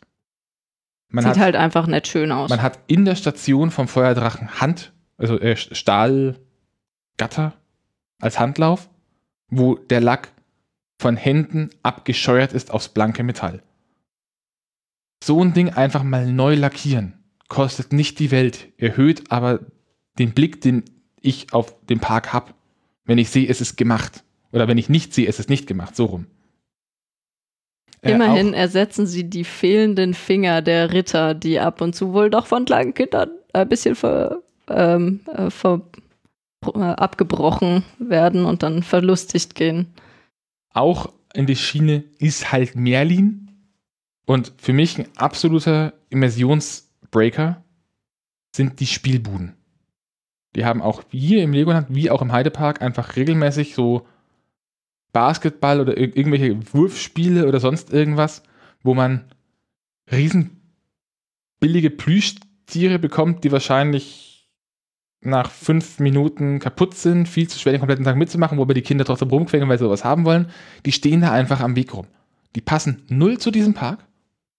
Wenn sie wenigstens irgendwie Lego Polybags äh, mit im Angebot hätten. Sie sagen, ich mache das und am Ende nehme ich nicht so ein, eine große Plüschekugel, sondern ich nehme halt so einen kleinen Polybag mit einem Modell mit 20, 30 Teilen.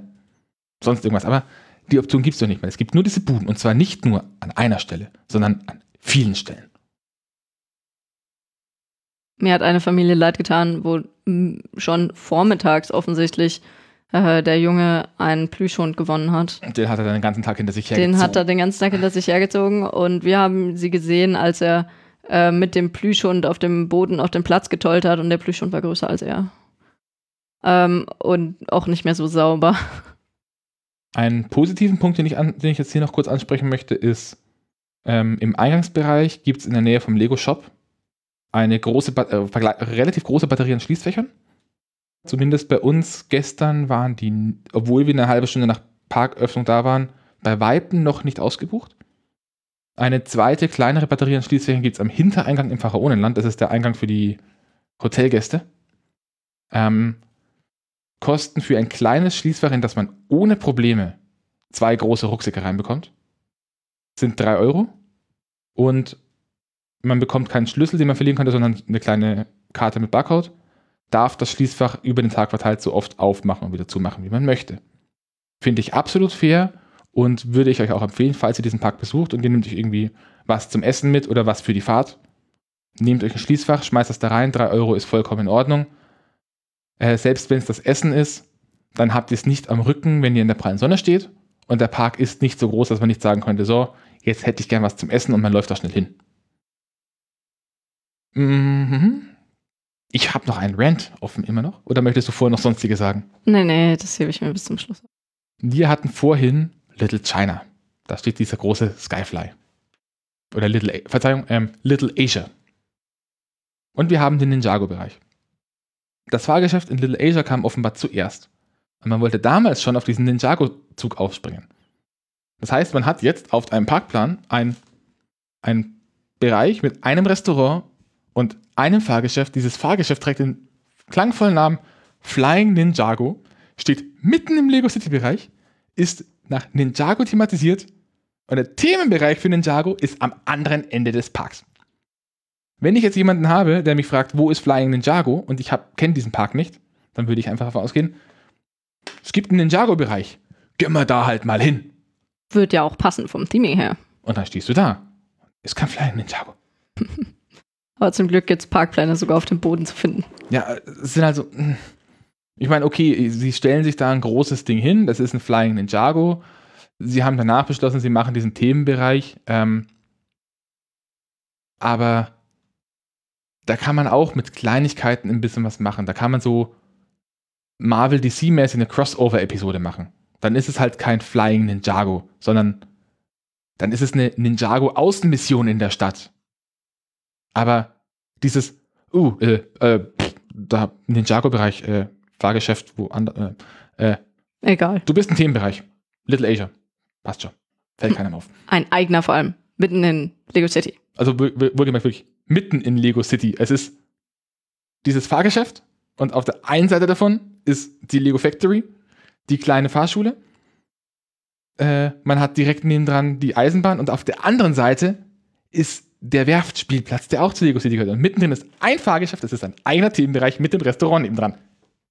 So, ich glaube, damit ist der Rand auch schon auf den Punkt gebracht. Ähm, alles in allem von der Themenbereichsplanung ist es ein bisschen seltsam von Stelle zu Stelle. Also wenn man jetzt zum Beispiel ähm, tauschen wird wahrscheinlich schwierig, aber wenn man jetzt das Feuerwehrfahrgeschäft, also diese Feuerwehrspritz Attraktion aus dem Pharaonenland in Lego City bekommen würde und stattdessen vielleicht den Flying Ninjago eher ein, in Richtung Ninjago? Ein Flying Pharao. Zum Beispiel. Aber nee, ja. Also, es ist das Ranten auf hohem Niveau. Man muss trotzdem dazu sagen, so eine Attraktion kostet Geld. Und das Theming Sie kostet auch verdammt Siebenstellig. Viel. Das Theming, umthemen mal eben umthemen ist nicht so einfach. Ähm, und wenn man im einen Moment die Investition tätigt, wir bauen da jetzt so einen Skyfly hin und wir machen den Jago, weil das gerade ankommt. Und ein Jahr später kommt aus Dänemark die strategische Entscheidung, ihr bekommt jetzt alle einen Ninjago-Bereich. Da werden wahrscheinlich die in Deutschland auch gehockt haben und sich gedacht haben, Face facial palmiert. Was soll das? Könnt ihr uns das nicht ja eher sagen, bevor wir 1,5 Millionen für einen Skyfly ausgeben? Hm. Ja. Äh, Betrag frei erfunden. Ach ja, stimmt. Ähm, ein Problem habe ich gerade noch, das, was mir auf, vor Ort schon aufgefallen ist, aber insbesondere auf dem Parkplan auch. Ähm, es gibt eine ziemlich klare Segmentierung des Parks. Also man hat viele Hauptwege, man kommt eigentlich immer überall schnell hin, aber insbesondere hat man so eine Trennung zwischen dem südlichen Teil mit Lego City, dem Miniland, dem Extreme-Bereich, dem, äh, dem Abenteuerbereich, dem Piratenbereich und dem Ninjago-Bereich versus Ritterland, Pharaonenland, Imagination. Und zwischen den dreien, äh, zwischen diesen beiden Teilen geht eine Trennlinie, über die man auf drei zum Teil ziemlich kleinen Wegen kommt. Also beim einen, zum Beispiel der, der Bereich äh, im Abenteuerteil, ist so eine Hängebrücke, die wird dreieinhalb, vier Meter breit sein. Äh, da wenn irgendwie Eltern mit ihrer Familie drüber gehen, dann ist das Ding zu mehr als der Hälfte dicht. Das heißt, da sind wir wieder beim typischen Punkt, den Olli gerne mal ankreidet. Ähm, Wegeführung, Wegbreiten. Wegbreiten, wobei da natürlich ist, also im Europapark haben sie die Breitenwege. Dafür fällt es stark ins Gewicht, dass die Themenbereiche nicht mehr klar getrennt sind. Ich bin, ich muss, ich, es muss auch kein breiterer Weg sein. Aber in dem Fall sind es halt drei Wege. Drei schmale Wege, von denen einer unwichtig ist. Ich meine, der leerste Weg im kompletten Park ist dieser eine Übergang zwischen Imagination und Miniland. Den geht fast niemand. Das heißt, effektiv hast du zwischen diesen beiden Teilen sogar nur zwei Teile, die benutzt werden. Ja, naja, so krass eng ist es dann trotzdem nicht geworden, Ja, aber- aber, es war halt nicht voll, als wir dort Richtig, waren. wir haben, wir haben weniger als die Hälfte der Leute im Park gehabt, auf die der Park ausgelegt ist. Und das sind jetzt auch nicht die Wege, die relevant sind, weil die irgendwie halt dazu ge- gestöpselt wurden, sondern das sind Wege, die waren bei der ursprünglichen Planung so vorgesehen. Ja, Fazit nach drei Legoland, äh, bei dir zwei Legoland-Besuchen auf zwei, äh, auf zwölf Monaten. also so ich glaube, die wichtigeren Sachen mit, ähm, wie viel Lego steckt eigentlich im Legoland, gefällt uns das und äh, wie gut ist das Ganze eigentlich gealtert, kann man die gerade die alten Bereiche noch immer anschauen. Äh, das haben wir schon beantwortet. Deswegen würde ich gerne als Fazit eine kleine Anekdote bringen und zwar in dem in meinem Lieblingsbereich, der so schön begrünt ist, nämlich dem Abenteuerland. Ähm, auf der Wasserfahrt gibt es eine Stelle, wo man, wenn man zum dritten Mal da lang fährt, oben auf einem Felsen drei Lego-Ameisen sieht, die eine Kamera und noch irgendwas geklaut haben. Und einen Lutscher geklaut haben. Das ist halt so ein winziges Detail, aber ich glaube, es zeigt ganz schön, dass sie trotzdem, an, auch wenn es manchmal nicht gut gepflegt ist, vielleicht ein bisschen zusammengewürfelt alles, ähm, Wortspiel, äh, sein mag, dass sie doch viel Liebe zum Detail immer noch versuchen aufrechtzuerhalten und dass das auch trotzdem Spaß macht, darauf zu achten. Und dadurch insgesamt echt einen schönen Park ergibt, auch wenn jetzt keine richtigen Thrill-Attraktionen für äh, ältere Leute dabei sind. Also man kann schon diesen Lego-Flair sehr gut genießen. Dem schließe ich mich einigermaßen an. Also mein Fazit habe ich quasi eigentlich vorhin schon gebracht. Ähm, für Lego-Fans und auch Nicht-Lego-Fans, der Park ist durchaus einen Besuch wert. Also es ist eine schöne Anlage, gerade jetzt nach all den Jahren. Ich habe vorhin noch mal ein Bild gesehen, wie das Teil damals ausgeschaut als ich das erste Mal offensichtlich da gewesen bin. Da war das die Hölle. Inzwischen sind auch die Bäume entsprechend gewachsen. Es sieht wirklich gut aus. Ähm, die Attraktionen machen Spaß. Es ist nichts hochgradig Thrilliges dabei, aber ein, zwei Sachen, wo man sagt, kann man mal machen, kann man mal probieren. Gerade diese, äh, diese Lego äh, Powerbuilder zum Beispiel ist halt auch nichts Alltägliches. Ähm, Probleme hat der Park natürlich. Ein paar davon gefühlt auch selbst gemacht. Äh, bei ein paar anderen muss man schauen, wie sich das auf die nächsten Jahre entwickelt, weil ja letztes Jahr der Betreiber Merlin äh, von einem Konsortium aus einer Investitionsfirma und der Kirkby Stiftung gekauft wurde. Und die Kirkby Stiftung, das ist die Stiftung, die das Vermögen des Gründers von Lego verwaltet. Denen gehört auch Lego. Die waren wohl damit unzufrieden, wie die Lego-Parks geführt werden und haben dann halt mal den kompletten Freizeitparkbetreiber gekauft. Inklusive aller Freizeitparks, nicht nur den Nee. Legoländern. Äh, da musst du aufpassen, Merlin ist Betreiber. Ja. Soweit ich weiß, plant Merlin im Moment seinen ersten eigenen Park. Oh, Irgendwo in Saudi-Arabien. Alle anderen Parks gehören wem anders. Die Lego-Parks sind Eigentum von Lego und Merlin betreibt sie. Hm. Ja, es bleibt spannend. Äh, die Frage, die wir leider nicht beantworten können, ist, ob sich ein Ressortaufenthalt lohnt, also ob man mit gerade mit Kindern irgendwie da mehr als einen Tag Ja. verbringen kann. haben aber wohl im Resort-Teil auch nochmal extra für Hotelgäste ein paar Angebote. Die haben dann nochmal irgendwie einen Hochseilgarten und die Zimmer schauen auch ziemlich gut aus. Äh, ich denke, wenn es irgendwie ein Kurzaufenthalt mit Kind sein soll und man das Geld hat, Hm, ja. dann es ist nicht billig, wobei ich glaube, wenn man dann irgendwie den Parkantritt noch mit dazu rechnet, dann rechnet sich für Familien recht schnell plötzlich. Also es ist trotzdem so ein, es ist ein teurer Familienausflug, aber ich glaube, du kannst mit Kindern schon mehrere Tage am Stück ver dort verbringen. Als Erwachsene, glaube ich, ist es, wird es spätestens nach dem zweiten Mal äh, vielleicht ein bisschen dröge für das Geld, was man lässt. Also da auch nochmal als Hinweis, Gesine und ich haben uns letztes Jahr eine Merlin-Jahreskarte gekauft. Ähm, aus diversen Gründen. Haben die auch an anderen Parks benutzt und die Fahrt gestern war im Wesentlichen so ein, es ist ein neues Jahr, wir haben nichts zu tun, wir können da mit dem Zug hinfahren, mach mal halt. Und Gehen wir sind, auch nicht, wir, wir sind auch nicht viele Attraktionen gefahren, sogar vergleichs äh, erstaunlich wenige. Wir hatten irgendwie sieben oder acht Fahrten an dem Tag, obwohl relativ wenig immer noch los war. Sondern wir sind einfach wirklich viel durch diesen Park gelaufen, haben nochmal Dinge geschaut, haben Leute geschaut, haben auf Kleinigkeiten geachtet, auf die man halt beim Erst- oder Zweitbesuch, wenn man Attraktionen fahren möchte, nicht so schaut. Ja, oder auch mal kleinere Sachen fahren, das Essen genießen, solche Sachen. Wo, wobei die, die Blicke, die man in so einem Park bekommt, wenn man dann im Abenteuerbereich an dieser Brücke steht und die Wegeführung des Parks diskutiert. Und neben einem läuft so eine Familie vorbei und so, hä? Was wollen die? Hä? Ah, schön, schöner Teil des Fazits. Wir sind anscheinend mal wieder aufgefallen. Ähm, ich Aber hoffe im positiven In dem Sinne. Park fällt man leicht auf. Was? Es sind lauter, es müssten doch lauter Lego-Nerds da rumrennen. So schlimm ist es, glaube ich, nicht mehr. Mit Lego Nerds. Die haben ihre eigenen Conventions. Na gut. In diesem Sinne, War schön. Convention, nochmal der Hinweis auf die FKF-Convention Ende Januar in Kalkar. Ja, die ist doch für FKFler. Na, es gibt, die ist nicht für FKFler. Die, da gibt es Tickets auch für Externe. Ach so, Also in Anführungszeichen Externe. Für Interessierte. genau. Ähm, und ja, ich glaube, wir haben jetzt schon wieder viel zu lange geredet über einen ziemlich kleinen Park. Wie wird das erst, wenn wir wirklich mal irgendwann in so einen fetten amerikanischen Park wie Cedar Point kommen? Die haben nicht so viel Theming. Ah, das heißt, du redest weniger. Richtig.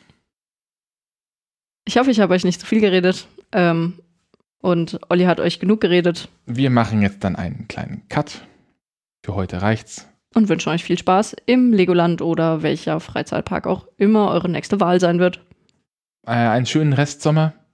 Bleibt gesund und bis zum nächsten Mal. Tschüss.